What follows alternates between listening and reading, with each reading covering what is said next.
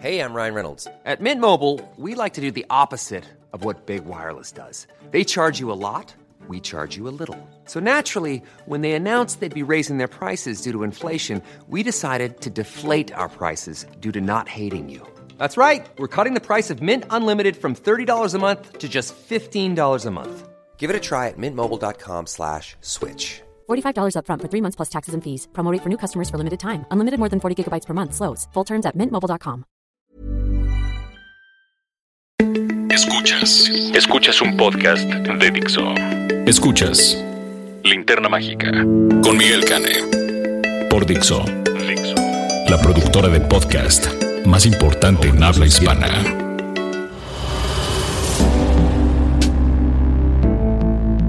Buenas tardes, esta es la linterna mágica, yo soy Luis Sosa, estamos aquí con el inigualable Miguel Cane. ¿Qué tal? Muy buenas, es un placer que estén acompañándonos aquí en este podcast para cinéfilos, que sí son cinéfilos de Adebis, no nomás de sofá.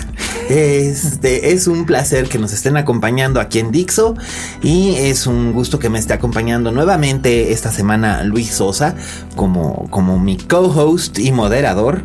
Y tenemos un invitado de lujazo que regresa a esta cabina con por sus fueros, a, a lugar de sus grandes éxitos. Damas y caballeros, con ustedes, Arturo Aguilar. Buenos días, buenas tardes, buenas noches, gracias Miguel. Y sí, de regreso a estos lugares bastante conocidos y agradables. Para quienes no lo conocen, que sería cosa muy rara porque entre cinéfilos es bastante popular aquí el joven, Arturo Aguilar es el crítico de cine de la revista Rolling Stone, además de colaborar en muchísimos otros medios y es el director general de Tomatazos, que es la versión mexicana de Rotten Tomatoes. El señor Rotten Tomatoes que quieren, que quieren cerrar unos fans. Está de súper ternurita sí, el hashtag. ¿Verdad? Ay, señor Rotten Sí, close the tomato. Close the tomato. Sí. Ay, pero, Pero, bueno. además son como cuatro personas. Ya o sea, es un hashtag que ni siquiera tuvo tracción. O sea, Ya, eso es lo más triste. Dices, ay, ternura. Y de hecho, de eso vamos a hablar en, en nuestro programa de hoy, pero un poco más adelante. Este, y como ustedes ya saben, pues tenemos nuestro formato tradicional. Y vamos a empezar con nuestra gustada sección. Démosle la madre al top 10 de la semana. Cortesía de Canacine, canacine.org.mx. que semana a semana nos, provi- nos provee de la información acerca de a qué fue lo que le fue bien en la taquilla en la Ciudad de México. Eh, pues bueno, eh, nuestro número 10 de esta semana, la semana pasada le hicimos mierda en este podcast y es realmente algo pavoroso.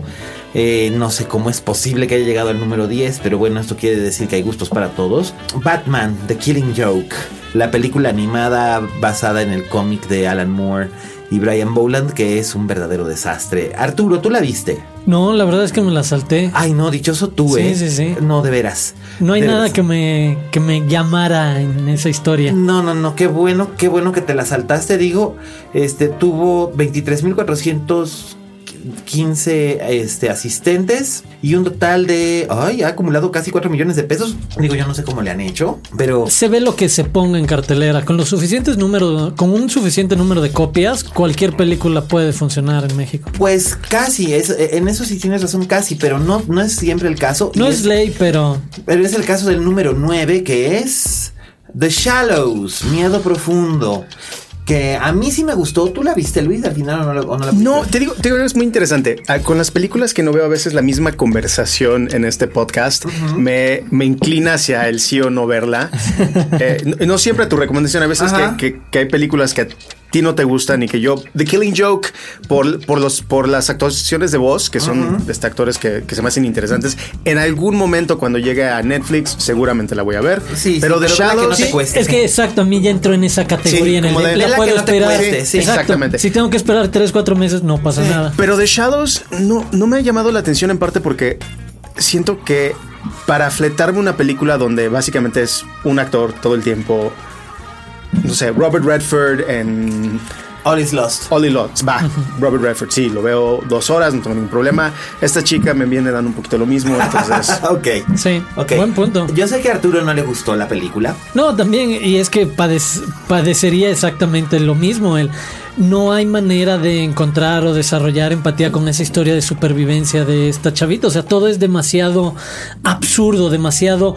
Tienes que hacer todo el trabajo como espectador de creerte cada una de las situaciones y acompañarla en la aventura para encontrarle sentido. Sí, y que al final sea un remate totalmente ridículo, inverosímil, que lleva una, ya sabes, esta pelea entre hombre y naturaleza y demás, lo lleva al terreno de Sharknado. O sea, el final es de un idiota nivel guion de Sharknado. O sea, pero está bien cuando vas a jugar a ser el idiota como Sharknado.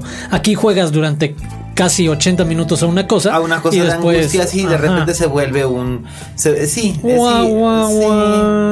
A mí la verdad Digo, es puedes que- disfrutar, exacto. Si te gusta Blake Lively, si te gustan las escenas, eh, obviamente surfers, playita, el J-Lo shot de un trasero bien iluminado, en primer, en primerísimo plano. ¡Spoiler! Vas a salir satisfecho porque de eso va. No importa si, si el personaje de Blake Lively está en una tabla o en una roca tratando de sobrevivir, la cámara siempre va a estar posicionada para que se vea qué buenas piernas tiene o qué buen trasero tiene o qué atractiva es físicamente. Qué suerte tiene Ryan Reynolds. pero Exacto. Bueno, ya. En, Pero en bueno. muchas películas. Sí. Sí. Entonces dices, bueno. Exacto, eso pero- lo puedes ver en un montón A de mí, la, otras pe- digo, películas. a mí la película sí me gustó, pero sí es verdad que se queda un poco en el montón. Y pues, piti, ¿no? Este. No, y más cuando las comparas, como, como empezó a decir Luis, con All is Lost o incluso con Gravity, ¿qué es eso? Es estos pequeñas historias de aventuras de tengo que solucionar este, esta crisis para amarrarla con otra y que se den esas tres, Una cuatro sucesiones. Sí, tal cual, claro. Pues bueno, sí, ahí, es, ahí está el asunto. Y en el número 8 es como si hubiéramos hecho un viaje al pasado. Sí. Y no me lo explico, carajo. Y sigue en el mismo, en la misma posición de la semana pasada. Este, qué horror. Eh, criminal. Este, que aquí le pusieron Mente este, Mente implacable. O sea, de veras, ¿quién les pone estos pinches títulos? Desde 1987. Una mente implacable. Que además Mente protagon- implacable. Protagonizada por Kevin Costner. Qué horror. Que les da valor. Pero ¿sabes qué es lo que creo? ¿Sabes por qué creo que esta película ha tenido ya 16 millones de pesos en taquilla? Es la película a la que están yendo nuestros papás, fíjate. Sí, exacto. Sería ese perfil de. Es que me lo imaginé perfecto porque estoy viendo igual que tú la, la página de Canacine Ajá. y en esa columna, o más bien en esa fila, Ajá. están la última, la última ola, la leyenda de Tarzán, la era de hielo, choque Ajá. de dos mundos.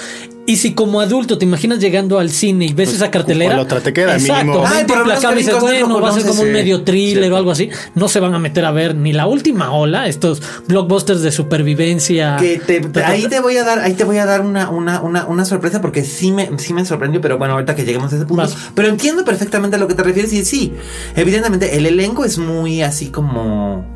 O sea, tiene caras nuevas, está Galgado, por ejemplo, pero eh, en cabeza. Gary Oldman, Tommy Lee, Tommy Lee, eh, Jones. Para o sea, cualquiera sí. arriba de 40 años les Sí, dice recuerda- mucho, dicen- exacto. dicen, ah, bueno, ok, chido. Sí, O recuerdo sea, el fugitivo, Sí, suena. claro. Digo, que la película sea una mierda. Una Es mierda. otra historia. Ya es otra historia. Y eso no es responsabilidad de nosotros, los críticos, a los que ¿Cómo no, Puta. Porque ahora nos echan a nosotros la culpa. Claro. Es como si nosotros aláramos las películas. No, no, no. ¿Qué no ves que existe este? Bueno, quizás la gente no lo sepa, pero existe este grupo de WhatsApp en el que todas las personas que, que No lo publicamos en algún. no, no, no. me importa, es momento de que No lo sepan. Todos aquellos que publicamos en un medio de comunicación Respetable. re- respetable, establecido, estamos en un grupo de WhatsApp y nos ponemos de acuerdo para tranquear a las películas, así con el asunto de Sí, DC contra Marvel. No, a DC hay que pegarle a todo. Bueno, es que a mí Todo- Marvel me paga. Está increíble porque desde el tipo que escribe en El País o en Time Sí, o en un sí, periódico sí. ruso o en una revista Sí. en India, alguien en Argentina, en México, nos ponemos de acuerdo para decir, ah, no, todos vamos a sentir No, es que a mí desagrado Marvel, me- por es que a mí Marvel, títulos. a mí Marvel me paga los tacos. Ah, Digo, si ya, si ya, ese es si ya otro a asunto, poner de ese es otro confesiones, asunto. Querido público, yo no soy parte de ese grupo, pero me estoy enterando que, que hay, un, hay un Illuminati de críticos de cine. Ay, bueno, es más, por eso estamos tatuados. Ups. Sí, sí, sí, hay un tatuaje. Eso es como onda Ice White Shot, pero región 4, como Fidelio. con CACAF. O sea, Ándale. exacto. ¿Te lo imaginas que podría ser así, elegante, sofisticado? No, al final No, es lo más cero. burdo y torpe que se pueden imaginar. Pero pues bueno, ya Se lo- reúnen en Oye, cantinas Marvel, del por centro. cierto, no, me has, no me has pasado todavía, no me has pasado lo del, lo del mes, ¿eh? Te estoy esperando Marvel Comics. Este, en el número 7 eh, la era del hielo, choque de mundos. Ya he dicho suficiente acerca de esta cosa. Básicamente, la justificación es que los enanos están de Hay muchos vacaciones. niños. Sí. No, es increíble Y los, papás, y longevo. los papás son capaces, y los papás son capaces de dejar a sus hijos ver cualquier cosa. Literalmente. No, son de las películas que funcionan solamente como guardería. Es eso, son dos horas de metes y te olvidas, Sí, te sí, desconectas. Sí, sí, sí, sí, sí. O sea, el papá, tiene el más papá o de la mamá 15 se ponen a hacer años. Esta saga es ridículo. Ya. Porque no, no tiene por ningún lado algo que ah, qué novedoso, qué No, original. es el mismo chiste rec- reciclado. Exacto, una y otra una y vez, otra pero- vez. Pues sí, pero pues ahí la tienen. Y aquí en México. Y le sigue yendo súper bien. Pero es lo que pasa. cañón. ¿Te fijas, te fijas bien curioso? Aquí en México, que era lo que decían que si no seríamos van- un dumping ground. Ah, sí. Porque, por ejemplo, Van más de Alicia le fue 9 muy millones de personas que la ven. Ya sé, es, es, es que es aterrador. Es que es aterrador. O sea, señora, mejor ponga a sus hijos a ver. Digo, ahora que relanzaron los clásicos de Disney en DVD a precios asequi- asequibles, Pues sí. mejor póngalos a ver Bernardo y Bianca, caray. Exacto, y estamos hablando de la división B o C de Disney. Sí, sí, que es, perdón, Pero. Bernardo y Bianca Ah, no. es mil veces mejor. Sí, exacto. O, o póngalos a ver La Noche de las Narices Frías o Aristogatos. digo, fantasía, bueno, no, no, fantasía no, porque los niños no Dumbo. van a entender. O No, sea, no, tú quieres que sufran. Sí, que se vayan con lo bueno, o sea, con las Bueno, joyas de la Bambi. corona, exacto. Bambi, Dumbo. Blancanieves, la Bella Exacto, Durmiente. toda esa generación de los 40, Bueno, la Bella 30 y Durmiente, 40. la Bella Durmiente, no, fíjate que yo le regalé a mis sobrinos el Blu-ray no de la Bella gustó. Durmiente. Eh, pues es que su papá dijo que era una película para niñas y entonces pues no les gustó. Mm. Entonces, puta madre. Pero pues bueno, así son estas cosas. Este, en el número 6 está la última ola, que es. ¿Tú la viste, Arturo? No, no, no. Ay. Hay pues, una parte, exacto, es que me pasó precisamente eso de llegar y es el de, ah, sí lo veo como, como proyecto internacional sobre todo, como una apuesta es internacional de mercado, es una película exacto. de desastre hecha en Escandinavia. Exacto. Pues mira, a mí. a- Porque eso, tiene el perfil de película de blockbuster de verano. Sí, sí, sí. De destrucción mandaron- apocalipsis. Me mandaron, me mandaron el screener y yo era así como que. mm, Pero pues mi trabajo es mi trabajo y tengo que ver lo que me sí, mandan, sí. ¿no? Pues déjame decirte que yo sí me llevé una sorpresa bastante agradable. Porque es una película de desastre. Y tiene todas las de la ley, o sea, tiene todos los elementos.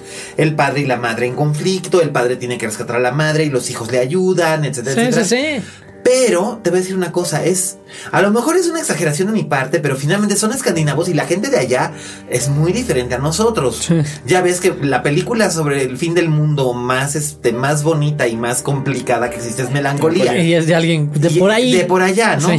Entonces, en este caso, pues, digo, no es tan Bueno, sofisticada como recordemos Melancolía. Fuerza Mayor. Por ejemplo, Como ese tono en el que te tenía mete- todo este planteamiento Ajá, sí. sobre, la, sobre la familia y tus relaciones con ella y todo esto. En este caso, pues es básicamente lo mismo. Es como, es como Henry Gibson o, o- August Strindberg, pero con película de desastre. O pero sea, con presupuesto y efectos. Sí, pero te voy a decir, realmente, o sea, las pretensiones son honorables de hacer un, Sí, espectáculo claro. de desastre, pero sí tiene carnita, pues. Es más, siento que tiene demasiada carnita, es demasiada historia para una anécdota tan verede. Ah, Pero es interesante. O sea, habría que darle su sí, habría que oportunidad, darle exacto. chance, sí. A la última ola. y- O la hubieran tenido también que vender de una manera distinta, Distinta. para acercarle a la gente que es otro tipo Es de experiencia, como las dos cosas, exacto. El de, ah, ¿quieres vivir este tono de, ah, se entiende, de cine de verano, de blockbuster, apocalíptico y demás? Lo tiene, pero También trae cine este. de arte. Sí. Es que son dos vertientes, ¿no? Realmente Sí. la película de desastre que es blockbuster o la que realmente es más una exploración psicológica del, del humano Es muy- ante. Es muy Sí. curioso, es muy curioso. La, ¿Ustedes se acuerdan, este, sí se han de acordar, de a- eh, aquel año, 1998, cuando hubo las Deep dos Impact, Armageddon. peli- Exacto. Claro. Yo me acuerdo que Deep Impact. Que más cada año había algo parecido, o volcanes, o, O, eh, asteroides, sí, o barcos. Tornados. Tornados, tornados, tal. Yo recuerdo que a mí Deep Impact sí me impactó profundamente y sí me sentí bien pinche hormiga. Y hay un, hay un momento que es un throwaway, por ejemplo, el momento en el que están anunciando que nadie mayor de 60 años se va a salvar y Vanessa Redgrave, La que hace el papel de la madre Sí, de ya. tía Leonie, está viendo. Y lo único que hace es mirar la pantalla y parpadear un momento y en la, en la escena siguiente ya se había suicidado el personaje. Y tú dices, puta, qué cabrón. Sí, o, o- o Eh, tía, tía Leoni con el papá. Sí, cuando se los, que, que son los primeros a los que se lleva Se el me enchina la piel todavía No, esa escena es maravillosa. Que por fin perdona al padre por todas las que le hizo y ya para qué. Yo me acuerdo cuando se estrenó esa película, sale Michael Bay a hacer una declaración, a decir, oh no, esa película es una mierda. Mi película realmente es divertida. Y sí, Armageddon sí tiene thrills y sí salvan al mundo y dices, güey, no mames. No, pero es que es precisamente eso. Además, el blockbuster patriótico americano, sí. exaltado de el héroe que Sí. va y va a explotar la luna y el meteorito para salvar al planeta. Y es, en el último segundo se, Se va a. Pero estaba dispuesto a perder la vida por. Y lo hace, no, y además, ¿no? ya sabes, con este American shot de el héroe y de fondo la, bal- la La bandera. bandera, y la canción, la y las piernas Sí, de. Tyler. Las piernas de Liv No, Deep Impact- alrededor de la cintura de Deep Ben Impact Affleck. era como ese mosaico, de- como decías, de, De perfiles humanos Sí. Básicamente- confrontándose ante el fin. Pero no, el otro Deep era solo el blockbuster y explosión y Bon Jovi. Eh, Aerosmith. Aerosmith. Aerosmith, sí, Sí. Mira, yo me acuerdo que Deep Impact la dirige una mujer, de hecho, Mimi Leder, que ahora es directora de televisión principalmente, pero era una muy buena directora. Es una muy buena directora. Hizo The Leftovers, ¿no? ¿Eh? Hizo The Leftovers, exacto. Y, este, y también hacía ER. De hecho, por eso la llamaron a Deep Impact. Deep Impact, yo me acuerdo que yo escribí en su momento que era. Si, si Robert Altman hubiera dirigido una película de desastre, esa es la clase de película de desastre que hubiera dirigido Sí, Robert Altman. creo que hubiera sido todavía un poco más. Hubieran faltado. Ajá, exacto. Creo que hubieran pasado. Eh, me hubiera gustado ver su tono demasiado realista, cáustico, ácido, Sí. cínico en un centro de control o en medios de comunicación. Comunicación. ¿Cómo reaccionas a decirle a la banda, ya se acabó, la neta, nos quedan dos y- días, y- un y día? No, y no lo hacen, y no lo hacen realmente tan No, mal no en tan Deep mal, no, Impact. no, no. Pero sí, Deep Impact No, me sí es una película deprimente y eso era la, esa fue la arma que usó Michael Bay para, para, para denostarla, ¿no?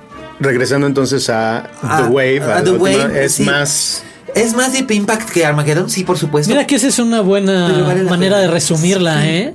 Es más Deep Impact que Armageddon, pero a mí personalmente sí me gustó. Eso está para que aparezca en el póster. Es Decir, más Miguel Can.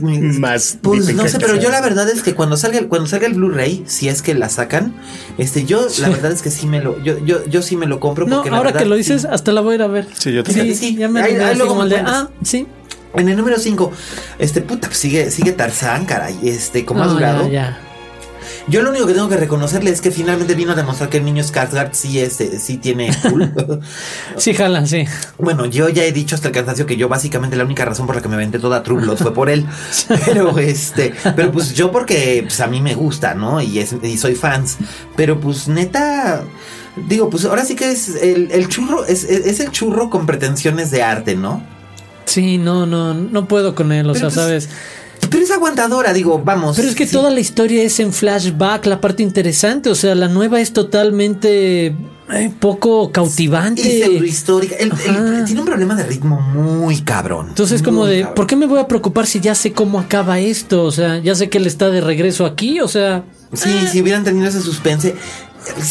¿Tú dirías que es un problema de edición? No, creo que está mal concebido. no se salva- antes. no se salva con sí, un fan edit. exacto. Mm, lástima. Sí, creo que no, no. En el número 4 tenemos a Buscando a Dory. Que Bueno. Se cayó y se cayó bastante y me da pena que se haya caído. A causa de. Pues ahora ya verás, pero este, Ah, sí. pero, pero me gustó, me gustó Bus- buscando a Dory. Sigo recomendándola. Sigo recomendándola en su versión en inglés. Sí, sí, sí. En la versión en español, de verdad, se pierde muchísimo. Este, el, el- el running gag de mi amiga Sigourney me sigue encantando y, y tal. Pues, es, mm. Pero es una pena que se haya bajado, pero pues bueno, entiendo también que vaya a bajar precisamente porque pues es una película para niños y ya están llegando todavía más No, estrenos de- cada pa- 15 para días llegan, exacto. Exacto, así que era- Desembarcan estrenos con normal. 2000 copias. Y con mucha publicidad. Y juguetes y etcétera. Entonces, es la temporada, señores. ¿Qué les puedo decir? Aguántenos al otoño y verá cómo se pone bueno. Sí. Número 3, los ilusionistas. Luis, lo que decías la semana pasada, que no por tener un elenco glorioso, este, una película necesariamente es buena. Lo diré de nuevo. Michael Caine, por lo menos, es honesto al decir: he hecho películas que son mierda, Para pero pagar. vieran qué casas tan bonitas han pagado. Mark Ruffalo No, no merece mayor comentario que eso, exacto. Es el de, es la película que todos ellos hicieron para pagar Para- algo. Sí, alguien quería Mark una Ruffalo- alberca. Mark Ruffalo está haciendo el, el- el fondo de, de- de educación para sus hijas, Exacto. me imagino. sí. Porque, Lo que viene haciendo Robert De Niro durante los, sus últimos 15, 20 años de Puta trabajo. Madre, sí, carajo. Solo eso, exacto. ¿Qué caras, Johnny qué, Depp, qué- qué caras las son las manutenciones. Desde de que verdad. Johnny Depp decidió venderle su alma a Disney y que le hiciera justicia a la revolución, porque hiciera un gran actor al que no le había llegado el éxito que se merecía, Sí. pero sí de repente fue too much al otro lado. Sí, sí, extraño Deadman. Sí. Como ese tipo de película. No, no, No, la este, capacidad que tenía de registros este, Benny and June. Vals en Arizona, Sí. todo esto, pero dices, mm, Fear and Loading en Las Vegas. que mira que esa es difícil, pero es un placer adquirido. Sí. Pero dices, va.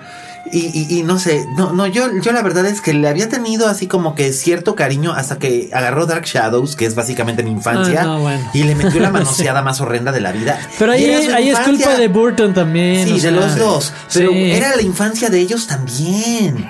Entonces, ¿qué onda? O sea, ¿por qué haces esto? No hay nada sagrado. No hay nada sagrado. Por eso no podemos tener cosas bonitas, me cae, o sea. no, no, esa frase no sabes cómo no me canso de repetirla. Esa y mi nueva frase favorita es mejor me hubiera muerto de chiquito. No, no, tantita Así madre. como de, ¿eh? neto, cabrón. Hashtag ese, tantita chale, madre. mejor me hubiera muerto de chiquito. Para llegar a esto, Sí, caray. No, no, es que de, de- de verdad, no. No, ahora habrías de ver las cosas que me han dicho. Y nos hubiéramos inmolado ahora que derribaron el, el antiguo cine continental. Puta, y que ahora es un no, yo, yo sí fui a llorar y a llorar y a llorar y a llorar y a llorar como, no de verdad. Pero este, pero ¿saben qué? O sea, no es justo y no es justo y ahorita que hablemos de Suicide Squad lo voy a decir porque no sabes la de mierda que me ha caído nada más por decir la neta. Es carajo, ¿qué esperan? Che mala leche. Sí, caray. Eres en el número dos, cuando las luces se apagan, no la vi. ¿Tú la viste? No, la verdad es que la tengo pendiente para este fin de semana porque no la paso muy bien en la- las películas de No, terror. yo sé que a ti tú, que, que tú. Extrañamente me proyecto demasiado, exacto. Y entonces como que sí me meto y es el de, se me quedan dos horas después y ahí están en su casa, mi casa, tu casa, Sí. el, dos de la mañana y escuchas cualquier cosa de madera crujir y vives solo y si es así como de, neto, güey, chale. Sí. y te acabas de acordar de que viste Actividad Paranormal 32, Claro. y que, que era video de seguridad de una casa y dices... "Mi- Es que ahí es donde entra mi lógica. Y es el de, si estas cosas que sabemos que han pasado en el mundo, que hay un montón de cosas que no podemos explicar y que han sucedido. Y es el. Si han sucedido esas cosas, ¿por qué no habrían de suceder un día en mi casa? Entonces, ¿para qué me doy cuerda si ya me conozco? Pues mira, yo la verdad no la vi, pero no le fue mal con la, con la crítica. eh, De hecho, en el Rotten Tomatoes tiene más del 70% de Ah, aprobación. mira. No, nada Así más. que dije, pues mira, no sé, igual para el fin de semana en una de esas. Si no tengo nada más apremiante, pues me la echo. Si no, pues. Vayan temprano a verla. Sí, eso sí, vayan con luz de sol. Este, y luego número uno, pues la explicación para la que se haya caído Dory es que se estrenó con mucho bombo, mucho platillo y con la voz de Eugenio Derbez, Sí. La vida secreta de tus mascotas. Este tuvo 3.330, no, 3.337.466 En su primer fin asistentes de en su primer semana. fin de semana y recuperó 100, cua- casi, casi 140.500. sí, sí, 140 millones de pesos. Sí, wow. ¿La viste? Sí, sí, sí. Tu opinión. Creo que la idea o la premisa que vende en el tráiler de este retrato de... que además es la misma premisa de Toy, de Toy Story. ¿Qué pasa cuando los humanos desaparecemos del cuadro y no nuestros juguetes, sino nuestras mascotas se quedan a cargo de la historia?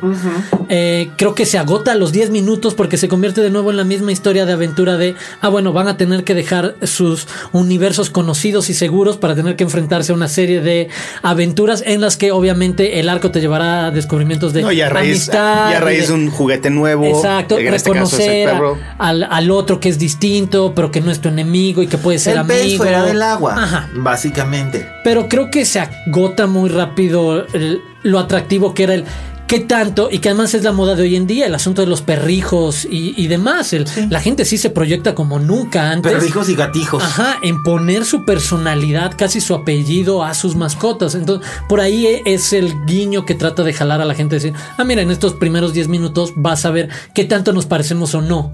A, a nuestras mascotas o qué tanto se parecen ellas a nosotros. Ya. Pero después de eso se convierte en una película con algunos gags ocurrentes y que funcionan bien, pero una película en todo sentido genérica o de fórmula, que es un poco como lo que decías eh, y se me olvidó decirlo ahorita con la última ola. Con estas películas de blockbuster, ya sean o de fin del mundo o comedias o, o comedias románticas, y son como las fórmulas o las recetas de un pastel. O sea, que tengas que seguir una receta no significa que todo todo mundo puede hacer un buen pastel. Claro. Es el de, hay quien sabe seguir bien una fórmula y aplicarla, que es el caso de la última ola. Y que es el caso de la vida secreta de tus mascotas hasta cierto nivel. O sea, nada más sabe aplicar exactamente lo mismo. Es, cumplidora. Y ya. Es cumplidora, está ahí por un, por un propósito, va a tener sus secuelas. No, y está bien pensada, como lo que tú señalaste, la presencia de Eugenio Derbez con una de las voces en uno de los personajes alternos, no uno de los protagónicos, jala mucho, porque seamos honestos, sabemos que ese es uno de los nombres y apellidos que en México lleva a la gente al cine a pagar un boleto. Claro. Entonces dices, ok. eh, francamente, yo no le encontré nada de extraordinario. No. Nada. Me pareció un pretexto para una nueva línea de juguetes. Eh, me pareció que su intención era hacerse pasar por algo original, pero realmente no lo es. este. X. Pero evidentemente eh, ha sido un éxito de taquilla y vamos a ver si para la siguiente semana Pero como, como decíamos ahorita también con, con Luis, eh, se suma a estas películas que funcionan como guardería. O sea, también sabes que tiene esa función, que también responde a el verano, las vacaciones de los chavos en la escuela de, ah, sabes que ya solucionamos el sábado. Dos horas los vamos a meter al cine y ahí van. sí, Porque "Ay, mija, hace que- dos semanas se aventaron la era del hielo, niños". hace una semana se aventaron Dory, esta semana se avientan Exacto, la vida exacto. secreta. Vamos, lo, lo ves perfectamente. Y la semana que viene será este. La semana que viene será el, el- el gigante amistoso, Ah, sí, etcétera, etcétera. Que del gigante amistoso hablaremos la semana que viene. Eh, bueno, pues ahí lo tienen, damas y caballeros. Eso es lo que este, lo que tuvo canacine.org.mx para nosotros. Muchísimas gracias, Canacine. No nos odies por darle la madre a la taquilla. Y mis Solo comentarios- usamos tu información. Exacto, yo solamente yo soy responsable de mis comentarios lapidarios y horrendos. no maten al mensajero. Exacto, Exactamente. sí. Y ahora pasamos racatacatán, tacatán, a nuestra sección favorita, la sección de las noticias. Sí, que hoy ahora sí nos la echamos larga con el este, con el, con, con nuestro bonito, este, con, con- con- con nuestro bonito top ten. Ok, pero sí había telita, no, pero sí había telita que, sí había telita para cortar, eh, la verdad. O sea, es que sí, sí vale la pena. Este, los, las noticias de esta semana son básicamente dos remakes y una debacle. Vamos con, con el, pri- el primer remake que se anunció esta semana es el remake de la película de Ron Howard, Splash. I know, me sentí manoseado. Esa fue una película icónica de mi infancia Sí. y, este, y creo que de muchas infancias. Por si alguien dudaba que la nostalgia es el otro gran negocio de Hollywood Ah, hoy pero en día. naturalmente el problema es cuando es la nostalgia aplicada a la malagueña, porque ¿qué crees que es lo que van a hacer?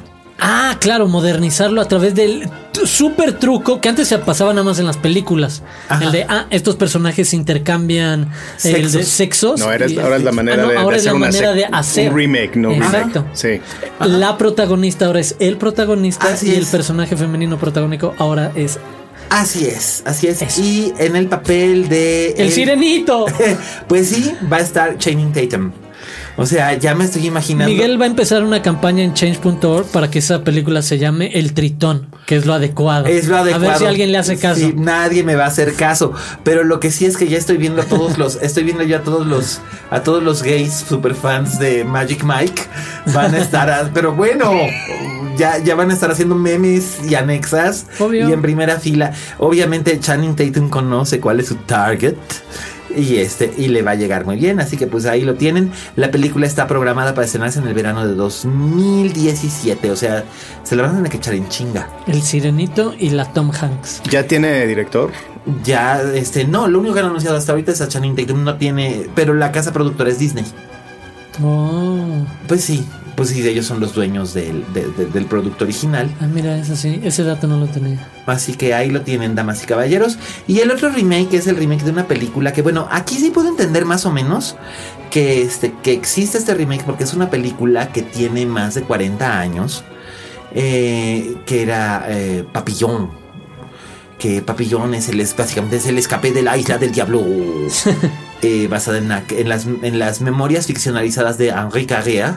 Pero ¿a quién estás buscando cuando haces un remake así? ¿Cuál es tu público?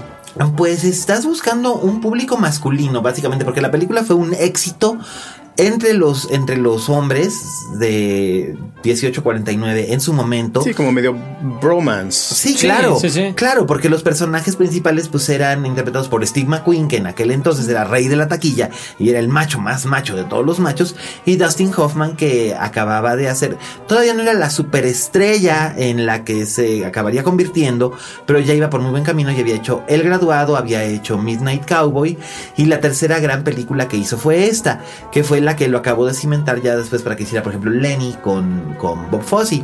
Y esta película fue muy buena en su momento, fue un taquillazo y todo, pero sí ha caído como que un poco en la oscuridad en, años recientes y entonces pues han decidido tomar la, la propiedad y hacer el remake. Y el remake está protagonizado por Charlie Hunnam en el papel que, que interpretara originalmente Steve McQueen y Rami Malek de la serie Mr. Robot para hacer el papel de Dustin Hoffman. Ah, mira, sí. Eso me, sí, me emo- la- sí. me emociona. Eso sí.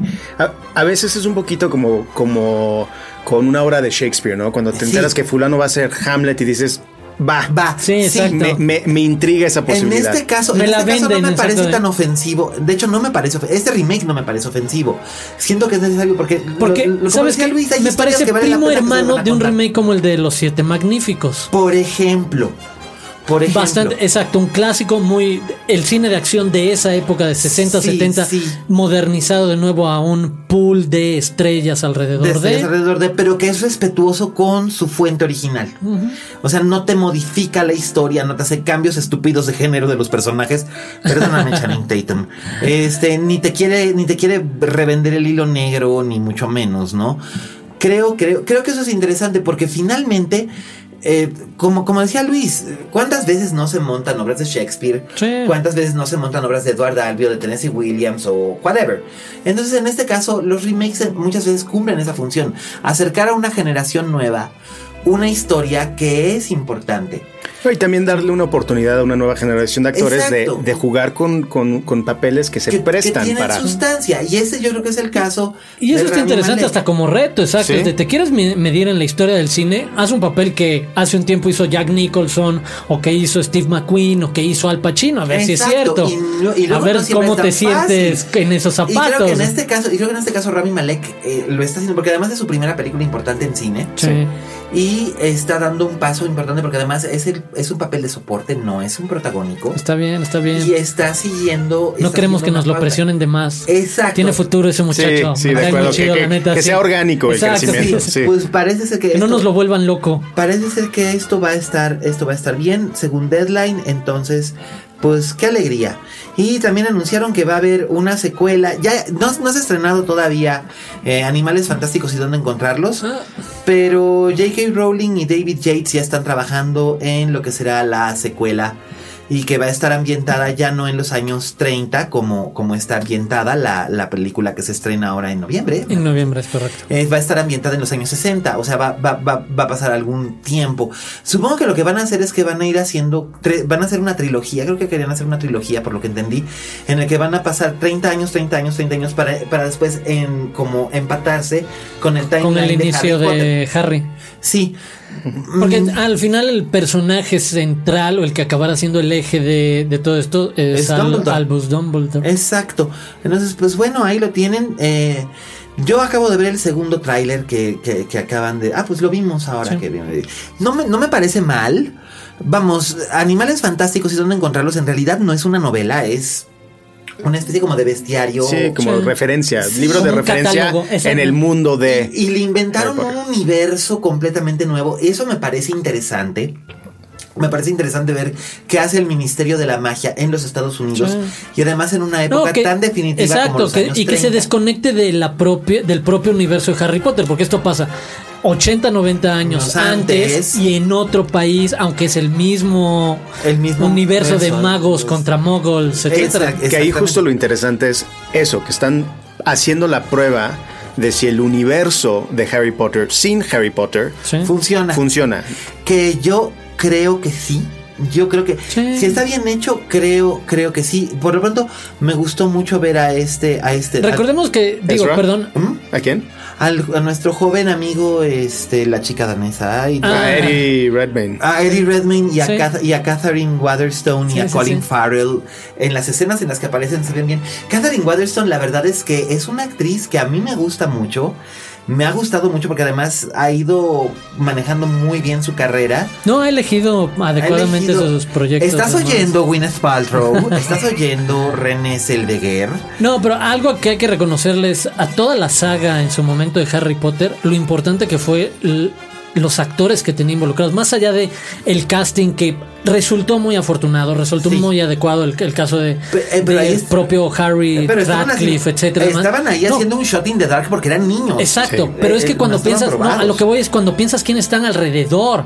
Era Claro. la crema innata de toda la actuación de inglesa. Ah, no, bueno. Y aquí que siento un poco que es eso, aunque sí tienes a tu personaje protagónico ya en las manos de alguien que trae un Oscar, entonces que ya es comercializable, Claro, que claro, ya claro. tiene como su aparato de mercadotecnia, pero no lo deja solo, porque No. es eso. Catherine, Catherine Catherine Waterstone no está del todo probada, es muy buena, pero solo ha hecho papeles de soporte. Y también hemos visto que Colin Farrell es un gran actor capaz de dar el registro en lo que sea. En lo que sea y en lo que Me parece quieras. guardada toda Proporción. el Gary Oldman de su generación. ¿Sabes y cuando Sí. piensas que Gary Oldman fue el otro personaje lateral importante de la saga, me puedo imaginar ahora a Farrell como Sí. el otro personaje en el que, se recarguen por- por- mucho. Por lo que parece ser, por lo que parece ser es, es, es este El que mago ve desde afuera que ve desde afuera cosas. hacia adentro. Creo que es medio mogul. Ajá. No, no- Sí. ha habido muchos rumores, la verdad es que no sé. Yo platiqué con él hace una semana Ah. de, de su personaje y sí. Ah, bueno, ya, ya, ya me vino aquí a presumir Sí. este.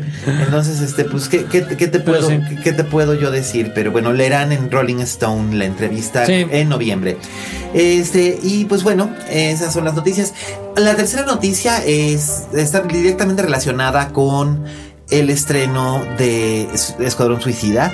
Así que lo que vamos a hacer es que voy a hacer un poquito de trampa y voy a posponer esa noticia y el comentario de esa noticia eh, cuando estemos hablando del estreno de, de la película. Y pues, ¿por qué no pasar precisamente a los estrenos de la semana? Y el estreno de esta semana son dos. Hablábamos de que eh, esos viajes en el tiempo que nos llevan a, a- Estoy en la taquilla y está lleno de actores que no conozco. Y películas para niños que no conozco. Y, y estoy como que muy necesitado de ver algo que por lo menos me distraiga del mundo de los niños y tal. Y entonces voy a ver algo con actores que conozco. Bueno, en este caso con nombres que conozco. Pero no necesariamente actores que reconozco. Esto es un chiste cruel. Este, me refiero al abogado del mal. Con Keanu Reeves Ah, no, y, ya no, ya, ya, y. Renee Zellweger. Y la gente básicamente va a ir porque reconoce los nombres de Keanu Reeves y no, Renee pero Zellweger. no es otro que ya más de un lustro que lo perdimos. No, bueno, y ya. muy seriamente. o sea. mira, Keanu Reeves nunca fue un buen actor. No, no. Drácula de Francis Ford Coppola. Mira, ahorita que decías con el caso de Mente Criminal, Kevin Costner todavía ha regresado varias veces con buenos papeles. Sí, los que traes Ocasional- Dos buenos ocasionalmente. thrillers, Swing, el de Swing State y Eh, aquel que hizo con Mr. Demi Moore, Brooks, que no era Mr. Brooks a mí me gustó bueno. mucho, Sí. exacto. Que dije, que dije, ¿qué onda? Cuando se estrenó Mr. Brooks, yo dije, ¿qué onda? Estos 1995 son de Me Moore. Y que puedo entender Y- exacto y- y esa Kevin reacción de llegar a la cartelera y decir, Kevin Costner, bueno, sabes que en el volado Sí. es la mitad del tiempo te puede regalar algo eh, Mazo. cumplidor, eh, como dijiste, cumplidor a secas o algo Terrible. perfectamente olvidable. Exacto. Keanu lleva siglos en el terreno de lo Pues desde- perfectamente pues desde, Cons- desde olvidable. Constantine, ¿no? Constantine fue la última película realmente pasable que le vi. Sí. Y bueno, pero estamos hablando yo disfruté mucho 2005. John Wick. 2005, ¿eh? Yo la de John Wick Ah, la no, disfruté no. mucho, me entretuvo. A mí no, no me gustó nadita. Quizás su participación, quizás Que su fue participación, 2014. En, quizás su participación en Tom Sawyer. Pero bueno, Tom Sawyer era una película indie, él tenía un papel pequeño, los protagonistas realmente eran Lou Taylor Pucci, eh, este, Vincent D'Onofrio y Tilda Swinton. Fue era hace otra clase de 11 historia. años O sea, también. exacto, también hace 11 años. Pero pues por lo menos hace 10 años que yo no he visto realmente a Keanu Reeves ser el protagonista de algo remotamente relevante. Bueno, memes. Memes, memes. Ah, bueno, Ah, bueno, es ha sido el protagonista de grandes dios, o sea. memes. sí, Eso sí, sí. tiene su Pero, pues, mérito cultura, pop culture. Sí, sí, sí. Ahí sí, ha- habría que y creo que das en un punto clave. Hoy en día, cuando tenemos que ver la foto amplia de lo que es el fenómeno cinematográfico, de por qué la gente va a ver estas sagas y secuelas, parte importantísima es por qué un actor que no ha hecho algo dece- decente o atractivo o exitoso a nivel taquilla en 11 años, sigue siendo el referente al que una nueva generación va para, bur- va para buscar burlas y hacer memes y hacer... Claro, y Material que- de ese tipo. Y es lo que funciona y les, le- les da una cierta vigencia. El abogado del mal, eh, pues aquí aparecen Keanu Reeves y la Selveguer. eh, que básicamente la gente tenía un poco de morbillo porque es la primera película que hace René Selveguer después Host. de su cambio de cara. Sí, ¿qué tal? Sigue pareciéndose a René Selveguer, la verdad. Pero es, es que- como la prima de René Sí. Zellweger. O sea, sí. Sí, como- Ella tiene un papel más o menos interesante. El problema es que desde el tráiler ya sabes que su personaje no es lo que quieren hacerte creer, sino que sabes que realmente. O sea, la única razón para la que René Zellweger, por la que René Zellweger iba a, a aceptar eh, una película como esta es si su personaje realmente tenía algo interesante que hacer Sí, en la carnita. trama. Pues sí. Sí, o sea, es, Sí, casting, sí. es, es- es casting spoiler. O sea, tú sabes que no es inocente. Y pues Keanu está en Keanu con sus tres expresiones. La compungido, compungido extra y Pues sí. súper compungido. Sí, ah, y, y es como el Derek Zoolander y de la luego, y actuación. luego pela, y luego pela mucho los ojos cuando descubre, cuando descubre la verdad y tiene que confrontarla. Este, son 90 minutos, o sea, realmente no es un sacrificio. Pero Siempre le he de reconocer que es uno de los actores que con menos talento y registro ha llegado muy, muy lejos. Pues la verdad es que sí. Digo, gracias a Matrix en buena medida, o sea, lo lanzó y lo puso en otra órbita. Entre de- Matrix, Billy Ted, que Sí, le dieron. en su que- Ah, bueno, pero creo Sí. que ese es más como un. De culto. Ajá. Bueno, Matrix ahora ya se están convirtiendo más bien en películas de culto. Exacto. Ya ahora ya no son No, tan Billy Ted era el viaje exacto, absurdo, ochentesco. cuando viaje en el tiempo, exacto. Claro. Pero este, pero pues no sé. Yo recuerdo que Keanu nunca me había caído del todo bien, pero yo decía, ok, quizás, quizás, quizás. Y luego cuando lo vi en Drácula de Bram Stoker, la de, lo de Coppola, fue cuando yo dije, neta, ¿por qué Coppola? ¿Por qué lo pusiste? Que luego el propio Coppola dijo, lo tuve que poner porque el estudio me lo impuso. Pues ya ves. Para llevar chavitas a la, para llevar chavitas a la taquilla. Pero de todos modos la película no lo necesitó. Tenían a Tony Hopkins, ya con eso les bastaba. Pero este, bleh. en fin, ese fue el primer estreno de la semana. Y curiosamente, así con la indiferencia que hablé de él, este es el mejor estreno de los dos estrenos de esta semana. Sí, porque el otro exacto. estreno es, Sí. ahora sí, Drop the mic. sí. ¡Pumba! Suicide Squad. Sí, Creo hijo. que lo más bonito que puedo decir de Suicide Squad es lo siguiente. Que mientras la estaba viendo y a Arturo le consta, lo que pasó por mi mente en algunos momentos fue tener pensamientos suicidas. O sea que el título es más bien una Es recomendación. adecuado. es una sugerencia. Es una sugerencia. Sí, sí, definitivamente. eh, llegó un momento que dije, bueno, ¿qué hago? ¿Me mato? Es como una convocatoria, entonces. ¡Ta madre! es que... Sí, claro. Únete a, exacto. Al- sí. No, no, es que de verdad, es que de verdad... Es un puto desastre. Oye, qué lástima, ¿eh? Porque la Sí. verdad es que, vaya que. no, ahorita, obviamente, vamos a entrar a detalle con, con la película Sí, y demás, pero. Sí es increíble lo mucho que lo ha intentado Warner por todas partes en Para su división DC. Exacto. No, ya el tráiler y, el- y la campaña de mercadotecnia, cómo trató de vender durante los últimos meses que esta era la otra gran película que iba a reivindicar el todo lo que pasó que fue con Batman superhéroes. versus Superman. Me encantaría que de alguna forma Marvel comprara todo lo de DC para que ellos hicieran las películas. Exacto, ya. Pues, Tengo que decirlo. Mira, no sé, yo lo único que la única que sigo esperando con una fe sobrante, pero con cierta fe, es Wonder Woman. Básicamente porque el tráiler de la Comic Con sí me gustó. Y porque yo sí me, yo sí salí convencido, Yo ¿tú te acuerdas? sí. De que Gal Gadot, por lo menos Gal Gadot Sí, está sí. bien. Gal Gadot está bien en el personaje. Yo solo voy a romperte el corazón diciendo, los fans de Suicide Squad también están satisfechos con los trailers. Ya sé. Y mucho. Ya sé, ya sé, ya sé. No, Había pero- como un sentimiento, pero- sensación de, ah, esto me... No, Pero no aquí la va a romper, no la va a volar del parque, o sea, no, va a ser un punto y aparte No, en estas películas, pero que iba a haber un nivel de satisfacción importante. Pues, pues mira, a y ver. creo que nuestra experiencia, y acompañados de una buena parte de colegas y invitados Mira, demás, no, mira, estaba, fue estaba, estaba básicamente, estaba básicamente el gremio. silencio sepulcral en ciertos chistes. Hasta la fauna, que por lo regular celebra todo. Sí. Eh, ahora sí que me quedé realmente, re- me quedé realmente espantado.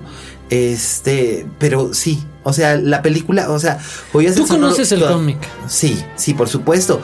Eh, de hecho, Suicide Squad surgió a mediados de los años 80, después de la famosa crisis en las Tierras Infinitas, como una propuesta bien interesante de un, de un guionista llamado John Ostrander, que la idea que tenía era básicamente, vamos a agarrar a los villanos y vamos a convertirlos en héroes de cierta forma y era bien era bien interesante. No, la premisa es interesante, sí, claro. Y el roster y el roster además cambiaba y cambiaba y cambiaba. Entonces agarraba, hace de cuenta, un villano pequeño de Batman y un villano grande de Superman y un villano mediano de Flash y un villano mediano de Green Arrow y una villana de Wonder Woman y los mezclaban y cada y tenían como story arcs eran como tres cuatro cuatro números, terminaban esa aventura, morían uno o dos personajes, que ese era el truco, y después se volvía a armar.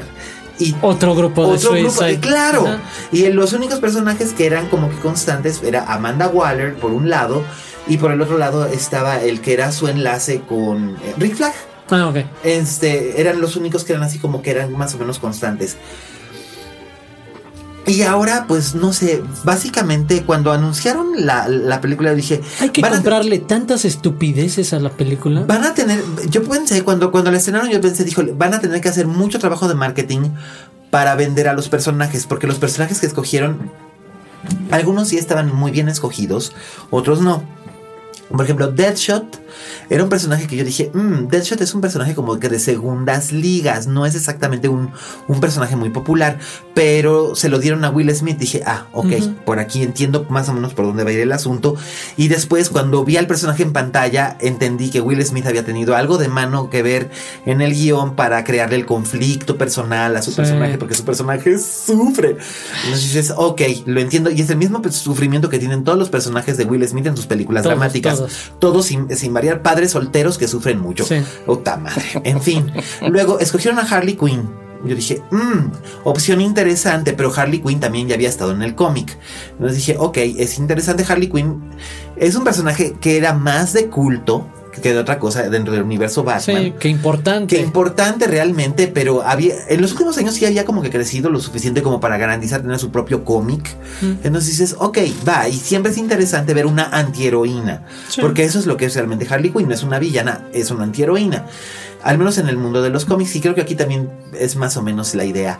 Eh, pero luego, por ejemplo, tomaron gente como Captain Boomerang, que es un villano de Flash, pero además es un villano de Flash de los 70, que siempre fue así como second tier, fue como... No, mira, te lo juro que me parece... que es una villana de Wonder Woman que realmente nunca fue como que muy prominente. Como mil parches, ¿sabes? Me parece que todo está hecho... Mm". Y luego, y luego que...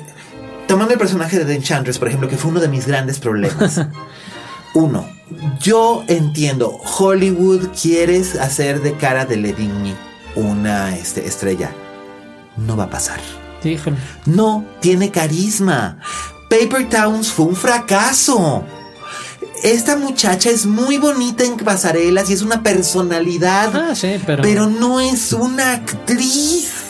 Pero, ¿crees que están buscando una actriz para eso? Creo que es como muy evidente que, solo la quieren ahí para que se contone. Pero si es el villano, pero si es el villano central, que además no entendí. Pero es que es eso, es cuando piensas que ese es el villano central. Pero, además, hay otra cosa que lo, que, lo, comentaba yo con Oscar Uriel, por ejemplo, que, este, que, estaba ahí con nosotros viendo la película. dije, espérate, pero ¿por qué ponen una villana ultra mística y, y con poderes sobrenaturales?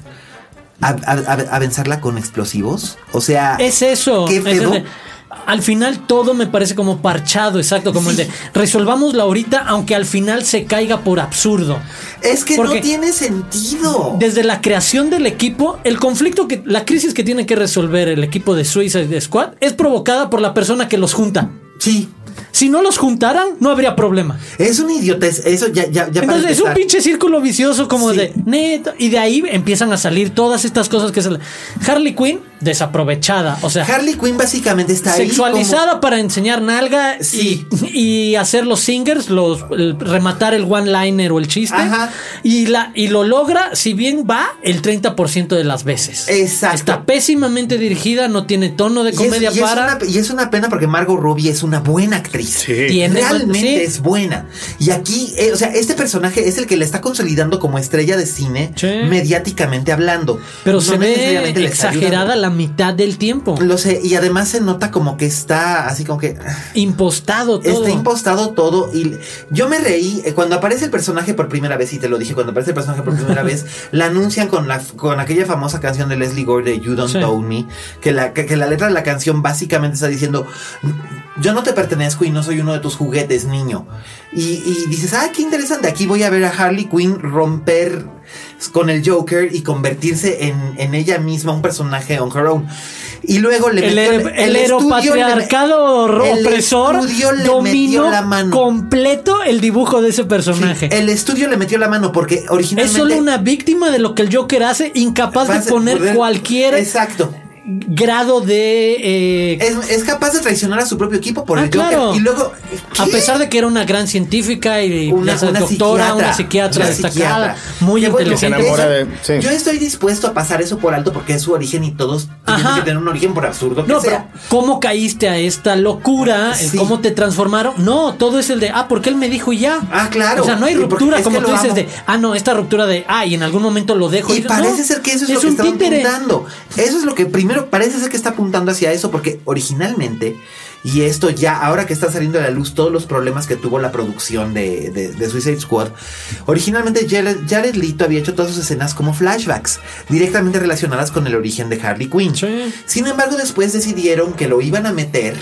Dentro de la trama, y se nota metido con calzador, esas últimas escenas en las que él Es un cameo como- glorificado. Totalmente. Todos nada más son flashbacks de, ah, mira, fueron novios. Ah, Pero mira, que se aparte conocieron. en el, Y en el luego primer trailer meten. era protagónico. Ajá, o sea, si comparas, creías claro. que iba a ser pues, la, la segunda llegada No, no, de. que, Pero que no te van a mostrar el conflicto entre ellos dos y el de por qué en algún momento la pasa al lado oscuro, por utilizar otra referencia fílmica. No, pasa rapidísimo. Y cómo la brinca o cómo la abandona y cómo la rescata. No, es nada más como el de, ah, a veces No, se y se supone- se contestaron, se supone la que ella- rescata, si la quiere. Se supone que ella iba a encontrar ahí su redención.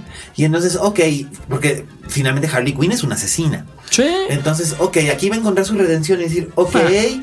no necesito al Joker, esta es mi vida y voy a hacer algo bueno por el mundo. ¿Qué No, la película te grita que necesita al Joker, que ella no es nadie si sin no el Joker. por el Joker. Ajá. Y por eso van a tener una película de Harley Quinn y el Joker. Bueno, dependiendo de cómo le vaya la taquilla con esta madre. Híjole. Entonces, pues dices, este, pues. Qué, qué- qué mala, qué, qué mala suerte. Pero el estudio metió la mano, manoseó, insertó escenas con Ben Affleck, insertó Mira, escenas. tienes estos 20 primeros minutos de presentación, Oh, es tipo que además es como jalar además de la narrativa de otro tipo de, de- de formas de contar historias. Me recordó mucho a lo que se hace en algunos deportes para presentar a los jugadores importantes antes de salir a la cancha. Sí. Como un mini documentalito de 30 por 30 de ESPN Sí. en el que en cuatro minutos te voy a contar por qué es fregón Deadshot, por qué es fregona Harley Quinn, así con sus estadísticas, Y lo podían haber con hecho un reel como, de sus pues, mejores momentos. incluso, como algo en línea, Lo ¿no? podían Ajá. haber hecho perfectamente bien. Pero, pero además, o sea, lo hacen, los están mostrando y de todos No, modos. mi- mientras es luego- una charla de, ah, como Sí. nosotros tres, otros tres en un restaurante, Y luego, sale, platicando. y luego vuelve a salir, y luego vuelve a salir Viola Davis a volvernos Amanda a decir lo mismo. Exacto. Sí. Repite dos veces lo mismo. el de, te voy a presentar porque estos son los personajes que necesitamos tener atrapados para que combatan a cuando llegue otro metomano como Superman. Ajá. Y ahí te va. Y el primero es Deadshot. Viene collage musical de Deadshot, cinco minutos, etc. Sí. Y lo- Deadshot tiene como tres momentos collage de. Güey, ya me quedó claro que el tipo nunca falla un disparo. Me lo dejaste claro en la intro. Me lo dejaste claro en su primer. En su primera aparición, cuando le hacen la Y prueba. luego y- le- lo ponen como en tres, cuatro ocasiones de ya, ya me quedó claro, o sea, ya, ya. O sea, es una hueva. No hay guion. No hay guion. No hay un guion. David Ayers, en, David Ayers en Comic Con dijo que él estaba muy orgulloso de la, de la película y que era su obra y su visión. Y ahora ya se está excusando diciendo que no, que bueno, que, que el estudio y que no sé qué. Que no sé qué. ¿Por qué son así de maricones? El No. mensaje de la película, el mensaje más importante de la película es que lo único que necesitas para tener éxito es tener un homie en tu equipo. Así. Con Pues que sí. tengas un homie que prenda fuego, ya. Les Pues, pongo, no sé. justo Qué estuve, vergüenza. estuve a- antes, como yo no soy crítico de cine y no me invitaron a ver la película. Todavía no la he visto, pero sí me clavé a ver que hubo- ha, ha habido una reacción muy anticríticos de cine por parte de los fans de DC. O Oh, sea, que Dios. están Eso sumamente molestos. Eso Y- es lo que iba a decir. Y en parte creo que es como, como una ira mal direccionada, ¿no? Como que Sí. no quieren creer que en realidad es tan mala después de depositarle tantísimas esperanzas y más después de... Es que ya les habían roto el corazón. Exactamente. Y era como el de, no, esta chava. Sí, sí, no, ya cambiamos, ya cambiamos, ya no te voy a pegar, te sí lo te voy a prometo. tratar bien, voy a hacer más detallitos. Va a haber humor. Y a la primera descubres que no, nada, cero. Sí. Nada, o sea, el humor que quisieron poner no funciona. Eh, no, no, no, no. La película es indigesta, no jala, se cae, no tiene Sigo guion. odiando que todo todo ocurra y recurran a que sean escenas o en lluvia o en la noche. Todas Sí. las escenas de acción. Sí, sí, sí. para que- porque los efectos especiales son más fáciles de montar sobre ese tipo de fondos. Hacen No, favor. nadie se pelea en el día. En un día soleado nunca ves peleas. son Sí, malos. Sí, exacto. Desde Hulk Godzilla sí. para acá, Pacific Rim, todo pasa en la noche o debajo Bueno, del agua. no, Godzilla sí ocurría de día. Solo una partecita. El, el clímax. No, y este Civil War, sí hay, sí hay mucho- Civil War hay La- mucho la del día. escena del exacto. aeropuerto, la El escena del aeropuerto es de día. Bien hecha. Pero es que eso tiene que ver con la paleta de colores que las producciones como saga de estudio tienen. Es el de, pensemos en todas las de DC y Warner. Son no hay una paleta de colores oscuras. clara, no, ni No, de broma. La, no única, la única que va a tener una paleta de colores clara, al menos como se ve en el trailer, es Wonder Woman. Pero incluso si te das cuenta, va hacia ocres, o sea, Sí, hacia cuando dorados. ella llega al mundo, cuando ella llega al mundo, o sea, cuando ella está, cuando ella está en la isla paraíso es azules y verdes Ajá. y blancos. Y luego es más como sepia, ocre, porque café. se pasa como que un tinte sepia porque va a Europa en la Exacto. segunda, en la primera guerra mundial. Pero cuando volteas a ver cómo lo hace Marvel, que ahí es donde te das cuenta quién está detrás de Marvel, que es Disney. Claro. es de, Ah, güey, va a estar saturado de colores. O sea, todos los héroes o toda la saga de superhéroes, no, a mí no me gustan. Creo que me, me podría identificar más con esos retratos, universos un poco más eh, grisáceos, más oscuros y complejos. Pero sí entiendo que funcionen mucho mejor como producto de entretenimiento los que son un poco más lúdicos y vistosos y, y graciosos, que es la fórmula que tiene Marvel de se burla de ellos mismos. Sus héroes no se toman tan en serio a ellos mismos. Y aquí sí todo es el azote de no, Solemne. pero no olvidemos que nosotros somos los malos. Claro, y el único que lo ha logrado realmente es Ba- Nolan. Ajá, Batman, Pues exacto. sí, pero Nolan, pero Nolan, por ejemplo, eh, Batman, el Batman de Nolan era súper azotadísimo y realmente su humor residía en los personajes secundarios o en los villanos. Por eso su Joker era tan atractivo, porque era un Joker que tenía un humor que funcionaba aunque fuera un sociópata, o porque eh, por eso lo único que realmente No, pero funciona. su Batman nada. Pero lo que realmente funcionaba en, en- en la última película de Batman de Nolan, realmente el único personaje que funciona es, es el de Catwoman, que bueno, que ni siquiera se llama Catwoman, que es el que hace Anne Hathaway, porque ella se está divirtiendo. Sí. Ella sí se está divirtiendo y todos los demás no. Y dices, qué pena. Porque es una película que debería de invitarme a divertirme, no a autoflagelarme, pero, you know. Exacto, al final es el de en, en- en la 2, que es como el gran punto de, la saga ajá, y, y la aparición de Heath Ledger como el, el Joker y demás. Te das cuenta que incluso está lo esas ideas del sacrificio de si matarías al otro barco o demás. Sí tiene sus zonas oscuras, pero se queda por encima sobre todo en vamos a divertirnos. De eso se trata también este asunto. Sí, pero el, el problema, el cosas. problema es que Zack Snyder es un director muy negado y es el que es el que le dio a David Ayer, que también es un hack. Tiene también exacto sus niveles, no significa que sea infalible y todo le salga súper bien. No, bueno, ahí tienes De hecho, ya la, prim- vemos que- la primera Thor que era dirigida por Kenneth Branagh, que es un Sí. gran director. este, no, ya está era entrando todo a su etapa cansada, que ya está Civil War con todo lo atractivo que tiene, ya empieza a funcionar más, como platicábamos hace rato, como presentación de la tercera, tercera, etapa. de, exacto. ah, mira, no es tanto lo que pasa en Civil War, de hecho ya esta película no es tan importante por sí misma como podía ser eh, Era de Ultron.